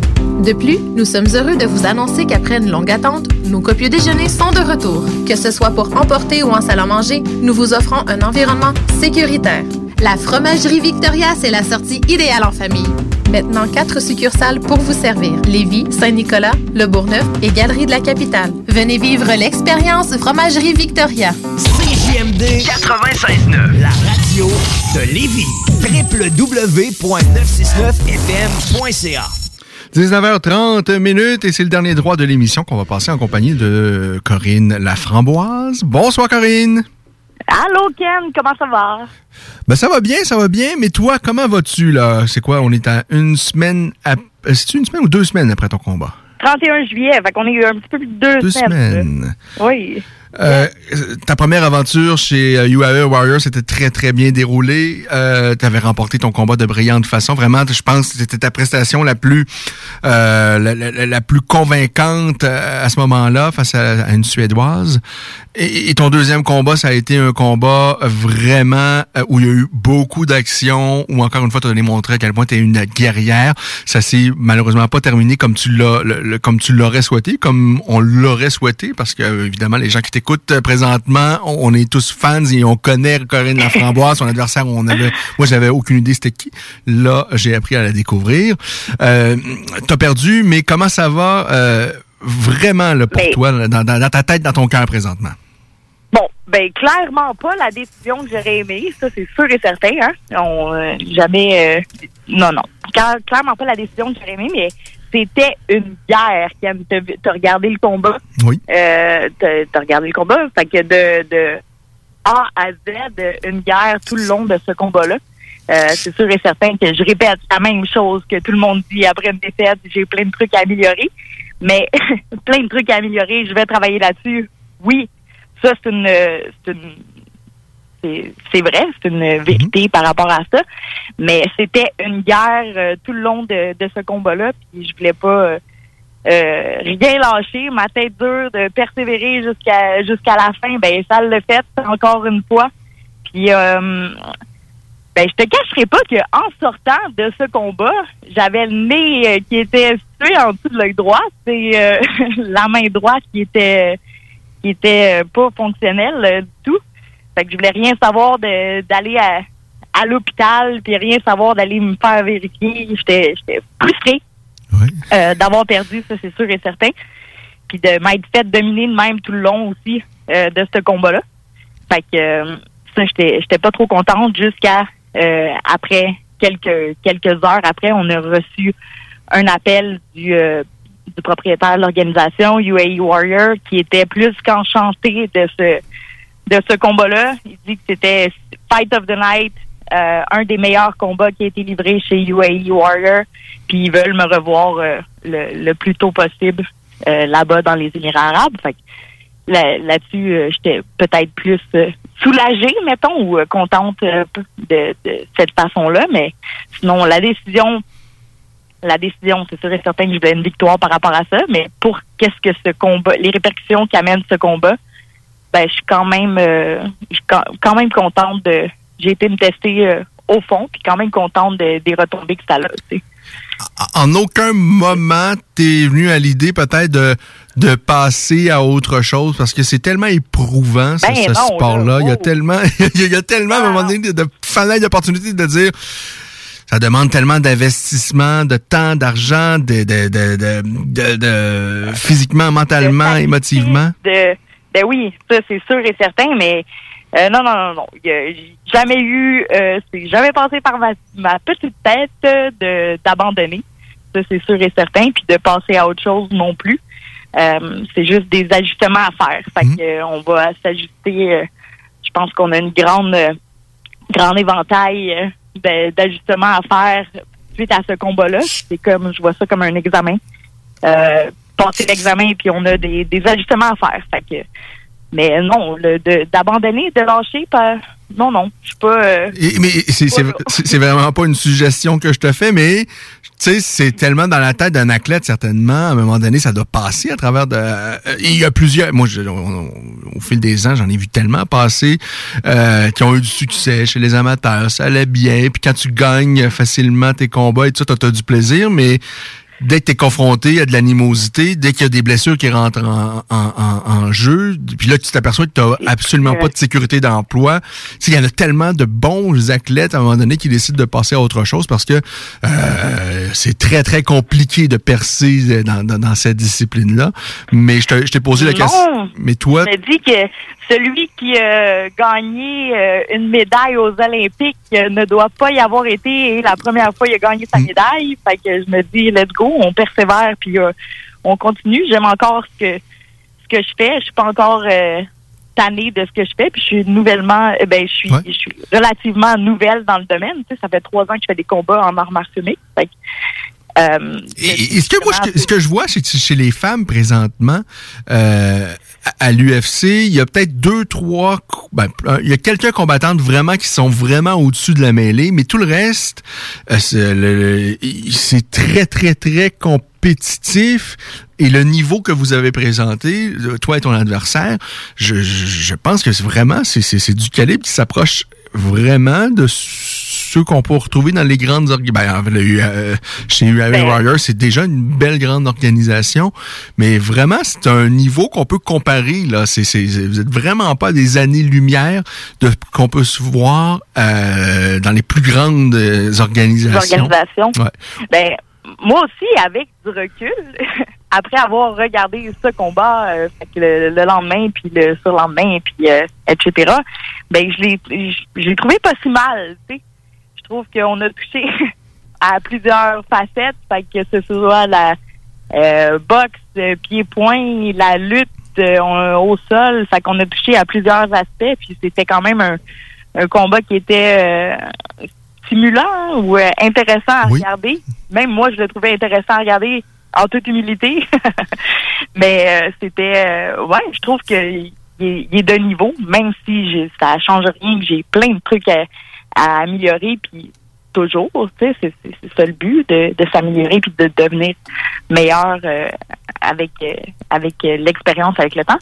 Mais oui, je trouve que j'ai- j'étais devant un super adversaire qui avait euh, un euh, non, super adversaire qui était complète à plusieurs niveaux. Ben, elle, elle m'a vraiment impressionné, euh, Manon Fioro. Là, Ouais. Je trouvais très solide, semblait très très forte physiquement, euh, vraiment une excellente allonge. Et j'ai vraiment aimé comment elle a utilisé sa jambe avant. On voit peu ça dans le monde des sports de combat, je dirais euh, actuellement, surtout en arts martiaux mix, mais dans le monde des arts martiaux plus traditionnels, ceux qui ont suivi peut-être le, le full contact il y a bien ça bien des années, c'était utilisé euh, quand même par quelques athlètes cette jambe-là, qui peut servir un peu de un peu de jab pour oxygéner le combat, de, de, de garder le combat à distance, de, de récupérer et tout ça. Elle a vraiment, moi, j'ai vraiment aimé la façon dont elle, elle a utilisé cette jambe-là. Euh, Puis elle l'a rentabilisé aussi. Tu sais, elle utilisait- oui, elle avait une- un reach qui était pas mal plus important que le mien, comme on peut voir sur certaines petites photos. Euh, mais c'est pas juste son jab qu'elle utilisait. Euh, justement, sa jambe, euh, sa jambe avant, elle, elle vient du karaté. Fait que euh, je m'attendais à avoir plusieurs kicks euh, spectaculaires, euh, que- de plusieurs formes de, de kicks diversifiés. Mais ça, elle l'a rentabilisé, puis elle s'en servait comme un deuxième jab, exactement comme comme un deuxième jab. Elle, son son travail était a été fait à la perfection.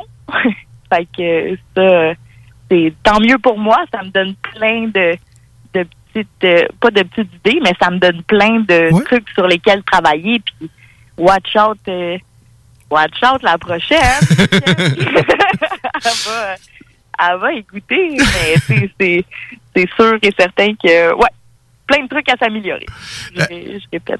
Et, et même au sol, quand même, elle, elle- elle- elle était, euh, elle était euh, solide. Euh, de ton côté, qu'est-ce qui t'a passé à travers ton esprit au cours de ce combat-là, deuxième, troisième round?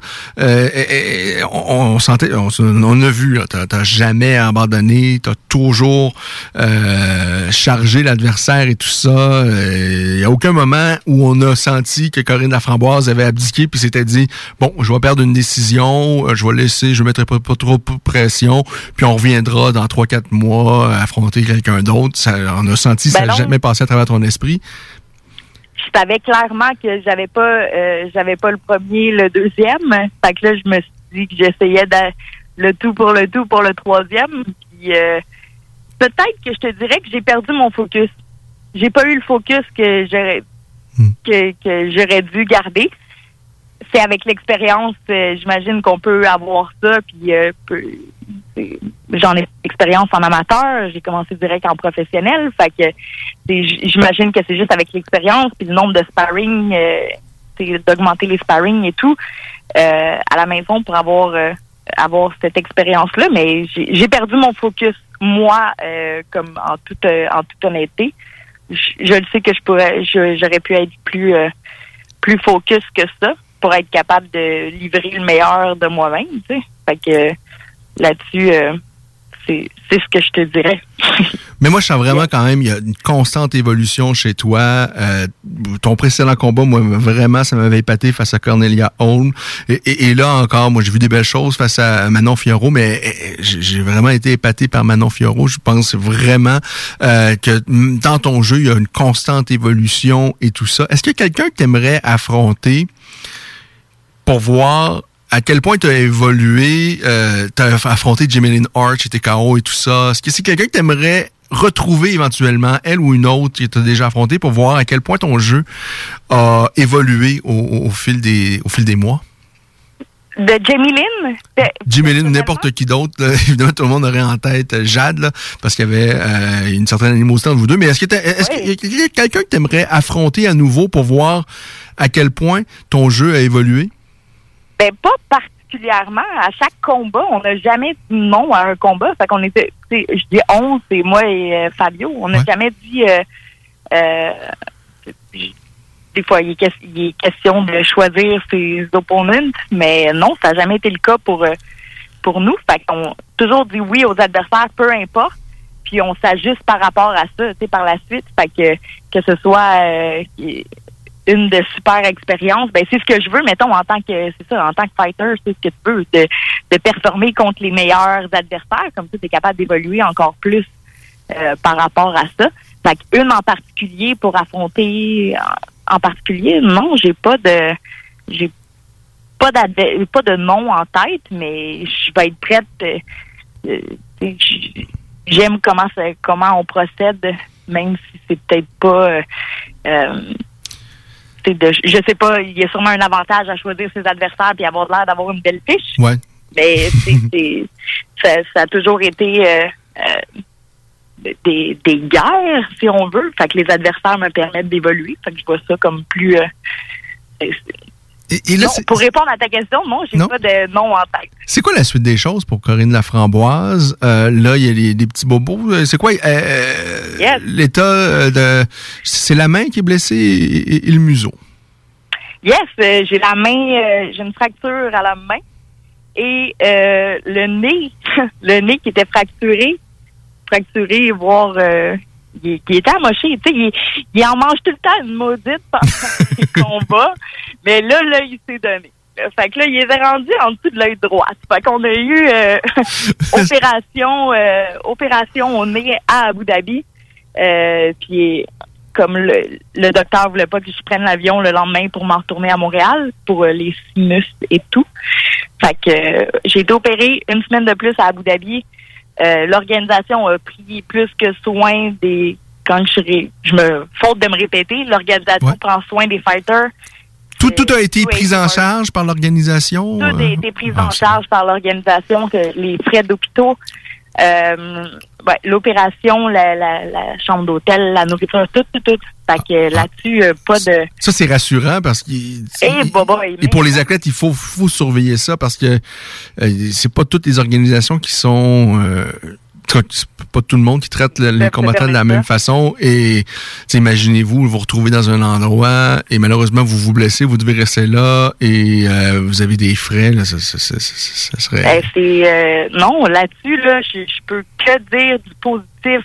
euh, UAE Warriors, fait que c'est ils prennent bien soin des athlètes autant euh, euh, par euh, le temps pour là on, on parle beaucoup du Covid, hein, fait que euh, autant pour les restrictions qui ont été mises mises en fonction par rapport au COVID là-bas, puis autant que là, ben, il m'arrive une bad luck de ce genre, euh, mon nez qui est, est totalement euh, pas disparu, mais comme pas en bonne place que, euh, puis ils prennent en, ils prennent en charge tout le, le- le processus pour les, le côté médical, ben ça, c'est rassurant fois mille, c'est sûr et certain. Puis de ben tu me demandais qu'est-ce que c'était la suite pour Corinne, ben les euh, le un prochain combat chez UAE Warriors, une fois que mon nez et ma main droite euh, sera recollée. Est-ce Ou, euh, qu'on peut penser à au moins 6-9 mois de pause ou? Bon, non, pas tant que ça. Wow. pas tant que ça? j'en ai eu plus, j'en ai eu quelques-unes des, euh, des fractures, puis euh, ben non, pas un six mois de pause. Ça, c'est c'est long. J'ai déjà recommencé à m'entraîner euh, pour euh, me garder active, sûr et certain, pour euh, euh, j'ai pas le goût de j'ai pas le goût d'être stand-by à, à pas rien faire. Fait que je me garde active, ça c'est sûr et certain. Puis euh, le- si tout va bien, puis on touche du bois, mais c'est avant la fin de l'année. Ah, tu veux revenir aussi rapidement que ça? Euh, et qu'est-ce que tu veux ajouter à l'entraînement? Qu'est-ce que ce combat-là t'a permis de dire de, sur, sur, quoi tu dois euh, apporter de plus ou changer à ton entraînement? Euh, ça va être au niveau de la. Ben, sur toutes les facettes. C'est sûr et certain que je vais évoluer. Puis je me cache, je te cacherai pas que avec le COVID, ce camp d'entraînement-là était vraiment plus euh, compliqué. Était m- plus compliqué, ouais, ok. Puis il fallait être plus euh, original dans les entraînements, tu sais. Fait que les, les sparring, euh, non, on n'avait pas pratiquement pratiquement pas de sparring pour cela. Euh, les box, le- les pads de boxe, ben pra- pratiquement pas non plus. Fait que ce côté-là, on était limité. La lutte euh, s'est fermée. Le club euh, le Wrestling Club, il était fermé. Fait que j'étais vraiment limitée dans mes euh, dans mes entraînements pour ce, ce camp d'entraînement-là. Fait que pour la prochaine fois, ben c'est sûr et certain qu'on on, là, il commence à déconfiner quelques trucs euh, petit à petit. Fait que je vais être plus avantagée euh, pour pour l'entraînement. Puis comparativement à elle en France, ben c'est tout est ouvert, tu sais, a les, les sparring, les, les mythes, tout. fait que ça, veux, veux pas. euh, J'en parlais puis je lui disais, oh, c'est des excuses, c'est des excuses, mais c'est non, c'est des faits. Non, c'est sûr, Fait c'est un rôle à jouer euh, à- assurément. C'était pas un camp d'entraînement optimal, ça, c'est c'est clair. Non, c'était pas un camp d'entraînement optimal. Fait que euh, au niveau de l'ajustement, euh, en grosse euh, en grosse partie, en grande partie, la boxe, euh, j'ai changé de gym de boxe pour avoir plus d'acquisition, euh, plus de hum, ça peut être varié, peut-être euh, ou euh, avoir du changement. Fait que changer changer de, de gym de boxe T'étais avec Howard Grant et là, t'es passé. avec Howard et Otis Brand. Puis euh, là, euh, je commence à m'entraîner avec euh, avec euh, Yann McKillop du Donnybrook. Fait que lui, euh, Shaquille Finn qui s'entraîne euh, là-bas. Euh, il y a présentement les petits euh, les Jourdain? Charles puis Louis Jourdain aussi qui s'entraînent là. Euh, Fabio, ben c'était Yann, c'était un de ses coachs de boxe quand il s'entraînait, quand il faisait les combats en arts martiaux. Fait que euh, non, j'essaie ça, puis à date, je te dirais que je suis vraiment euh, intéressée. C'est nouveau. Ben, vraiment intéressée par la chose. Fait que on va voir quelque chose de différent au niveau de la boxe pour le prochain combat. Et, et- et- et c- je pense que c'est bon aussi de voir quelqu'un- parce que euh, j'ai absolument rien à dire contre Howard Grant. Là. Ils, ont, fait les- leurs preuves dans le monde de la boxe anglaise, euh, nul doute. Euh, moi, j'ai été un fan de, de, de, de- son frère, là, Otis. Euh, C'était pas nécessairement le plus spectaculaire, mais vraiment un bon, bon technicien, quelqu'un qui avait du cœur au ventre. Mais de faire la liaison, la boxe vers les arts martiaux mixtes, parce que c'est quand même un monde qui est complètement différent. Là. De- C'est Oui. c'est bon de voir quelqu'un peut-être qui a plus de connaissances en arts martiaux mixtes également, euh, et en boxe et en arts martiaux mixtes. Oui, ou, ouais, une ouverture euh, Ouais. aux arts martiaux mixtes qui est plus intéressante, Ouais. plus, euh, qui, est, qui est plus, je sais pas si c'est facile ou plus euh, intéressé, mais ouais, ouais. On- Ben, je pense que c'est- sain de faire des changements comme ça, euh, de, de, de, de voir de, de- de- des choses différentes également euh, pour les athlètes. À un moment donné, il y a une routine qui peut s'installer, puis on, on- on- sans dire qu'on stagne, mais à un moment donné, c'est bon la de voir autre de chose. confort, hein?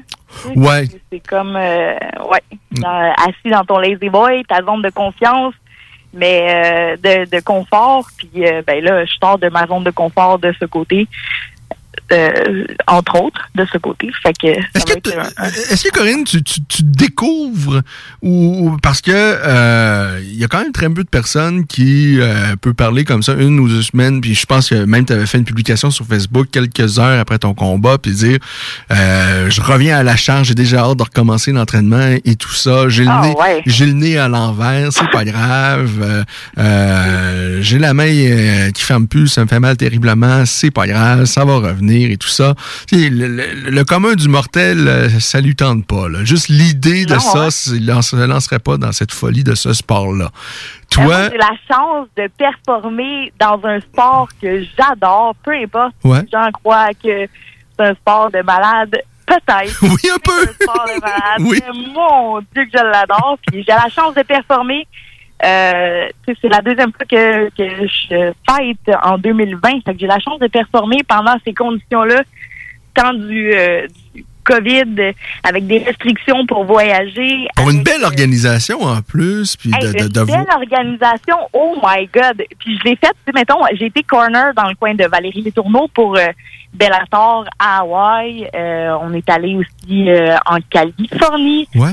Euh, puis, hey, je te compare, Ils ont rien à envier?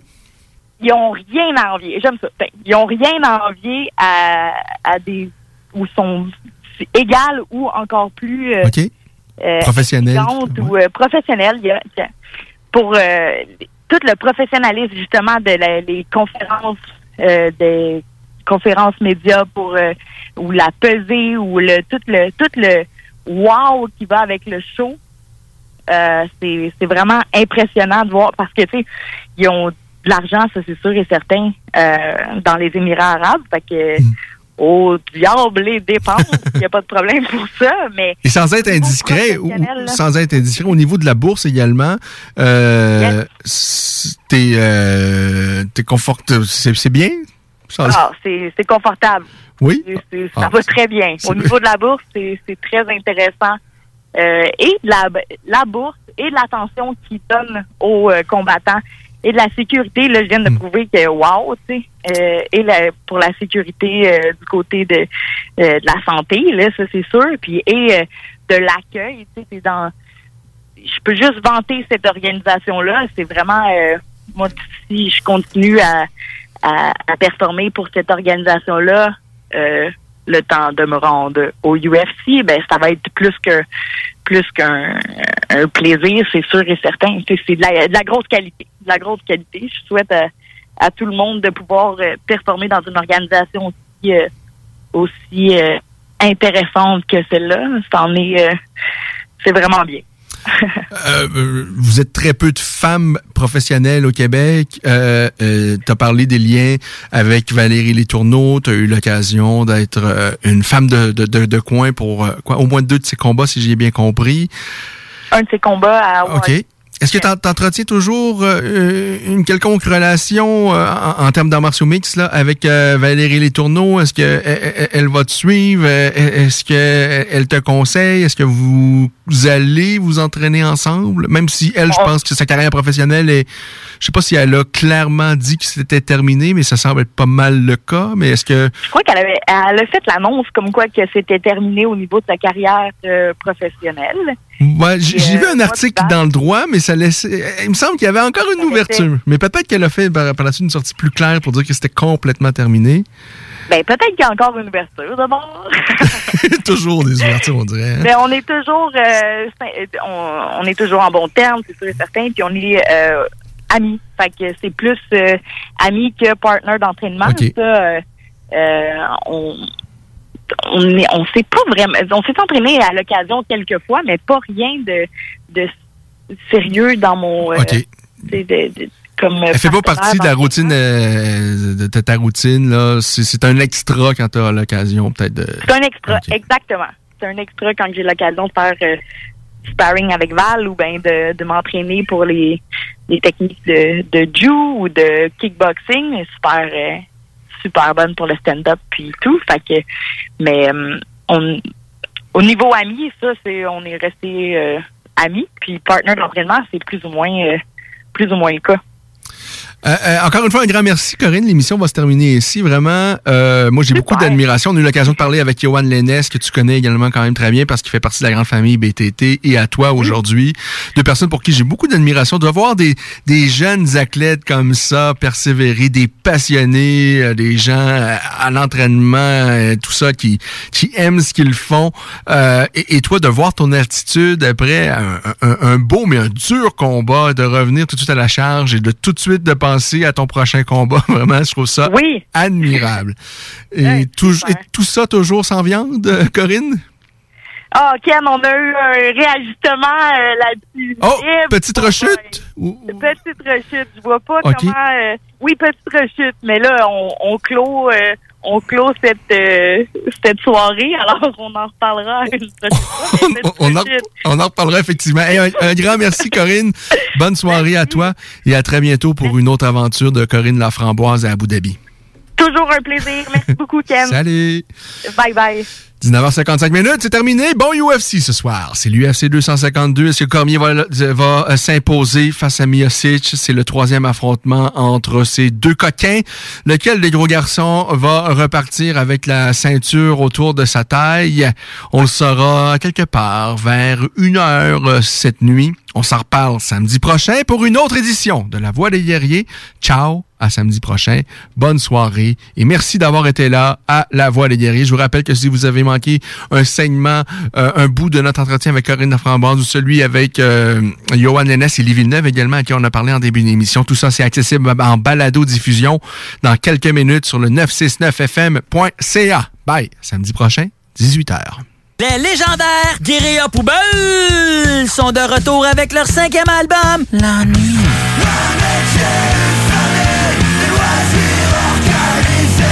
Disponible maintenant sur bandpromo.co. Bonjour tout le monde, c'est Stephen Blaney, votre député fédéral de Lévis-Bellechasse. Je veux vous inviter à profiter de la saison estivale pour redécouvrir Lévis, le fort de Lévis numéro 1, le quai Paquette ou encore notre magnifique piste cyclable et la maison Louis Fréchette. Je vous souhaite un bel été, c'est le temps de consommer local. À bientôt. Et merci d'écouter CJMD 96.9, la radio de Lévis. Malgré le beau temps, l'actualité ne prend pas de vacances. Chaque semaine, l'équipe du Journal de Lévis travaille sans relâche afin de vous informer de ce qui se passe dans notre ville. Toutes les nouvelles sur Lévis peuvent être consultées dans notre édition papier ainsi qu'au journaldelevis.com. Visitez également notre page Facebook et notre fil Twitter afin d'obtenir les dernières mises à jour sur l'actualité lévisienne. La boutique L'Inventaire, c'est la place pour trouver des inventions ingénieuses et inimaginables. C'est complètement déjanté. Tu cherches une invention pratico-pratique? Ils l'ont. Ou un objet complètement farfelu? Ils l'ont. Tout simplement quelque chose qui sort de l'imaginaire? Ils l'ont aussi, c'est sûr. Magasiner local pour l'économie locale, c'est pas mal ça. Visitez leur vaste site internet au www.boutiquelinventaire.com. Fêter au Quartier de Lune! Le bar parfait a pas changé sa nature. Même ambiance, même belle clientèle, même propension à vous fournir du divertissement d'exception. Toujours de nombreux et généreux spéciaux aussi. Quand on sort, le bar parfait est sur la 3e avenue à Limoilou. Bar spectacle Quartier de Lune, ça va brasser! Le karaoké, c'est les jeudis et samedis. Visitez notre page Facebook pour l'info supplémentaire. Vive le Quartier de Lune! La boutique L'Inventaire, c'est la place pour trouver des inventions ingénieuses et inimaginables. C'est complètement déjanté. Tu cherches une invention pratico-pratique? Ils l'ont. Ou un objet complètement farfelu? Ils l'ont. Tout simplement quelque chose qui sort de l'imaginaire? Ils l'ont aussi, c'est sûr. Magasiner local pour l'économie locale, c'est pas mal ça. Visitez leur vaste site internet au www.boutiquelinventaire.com.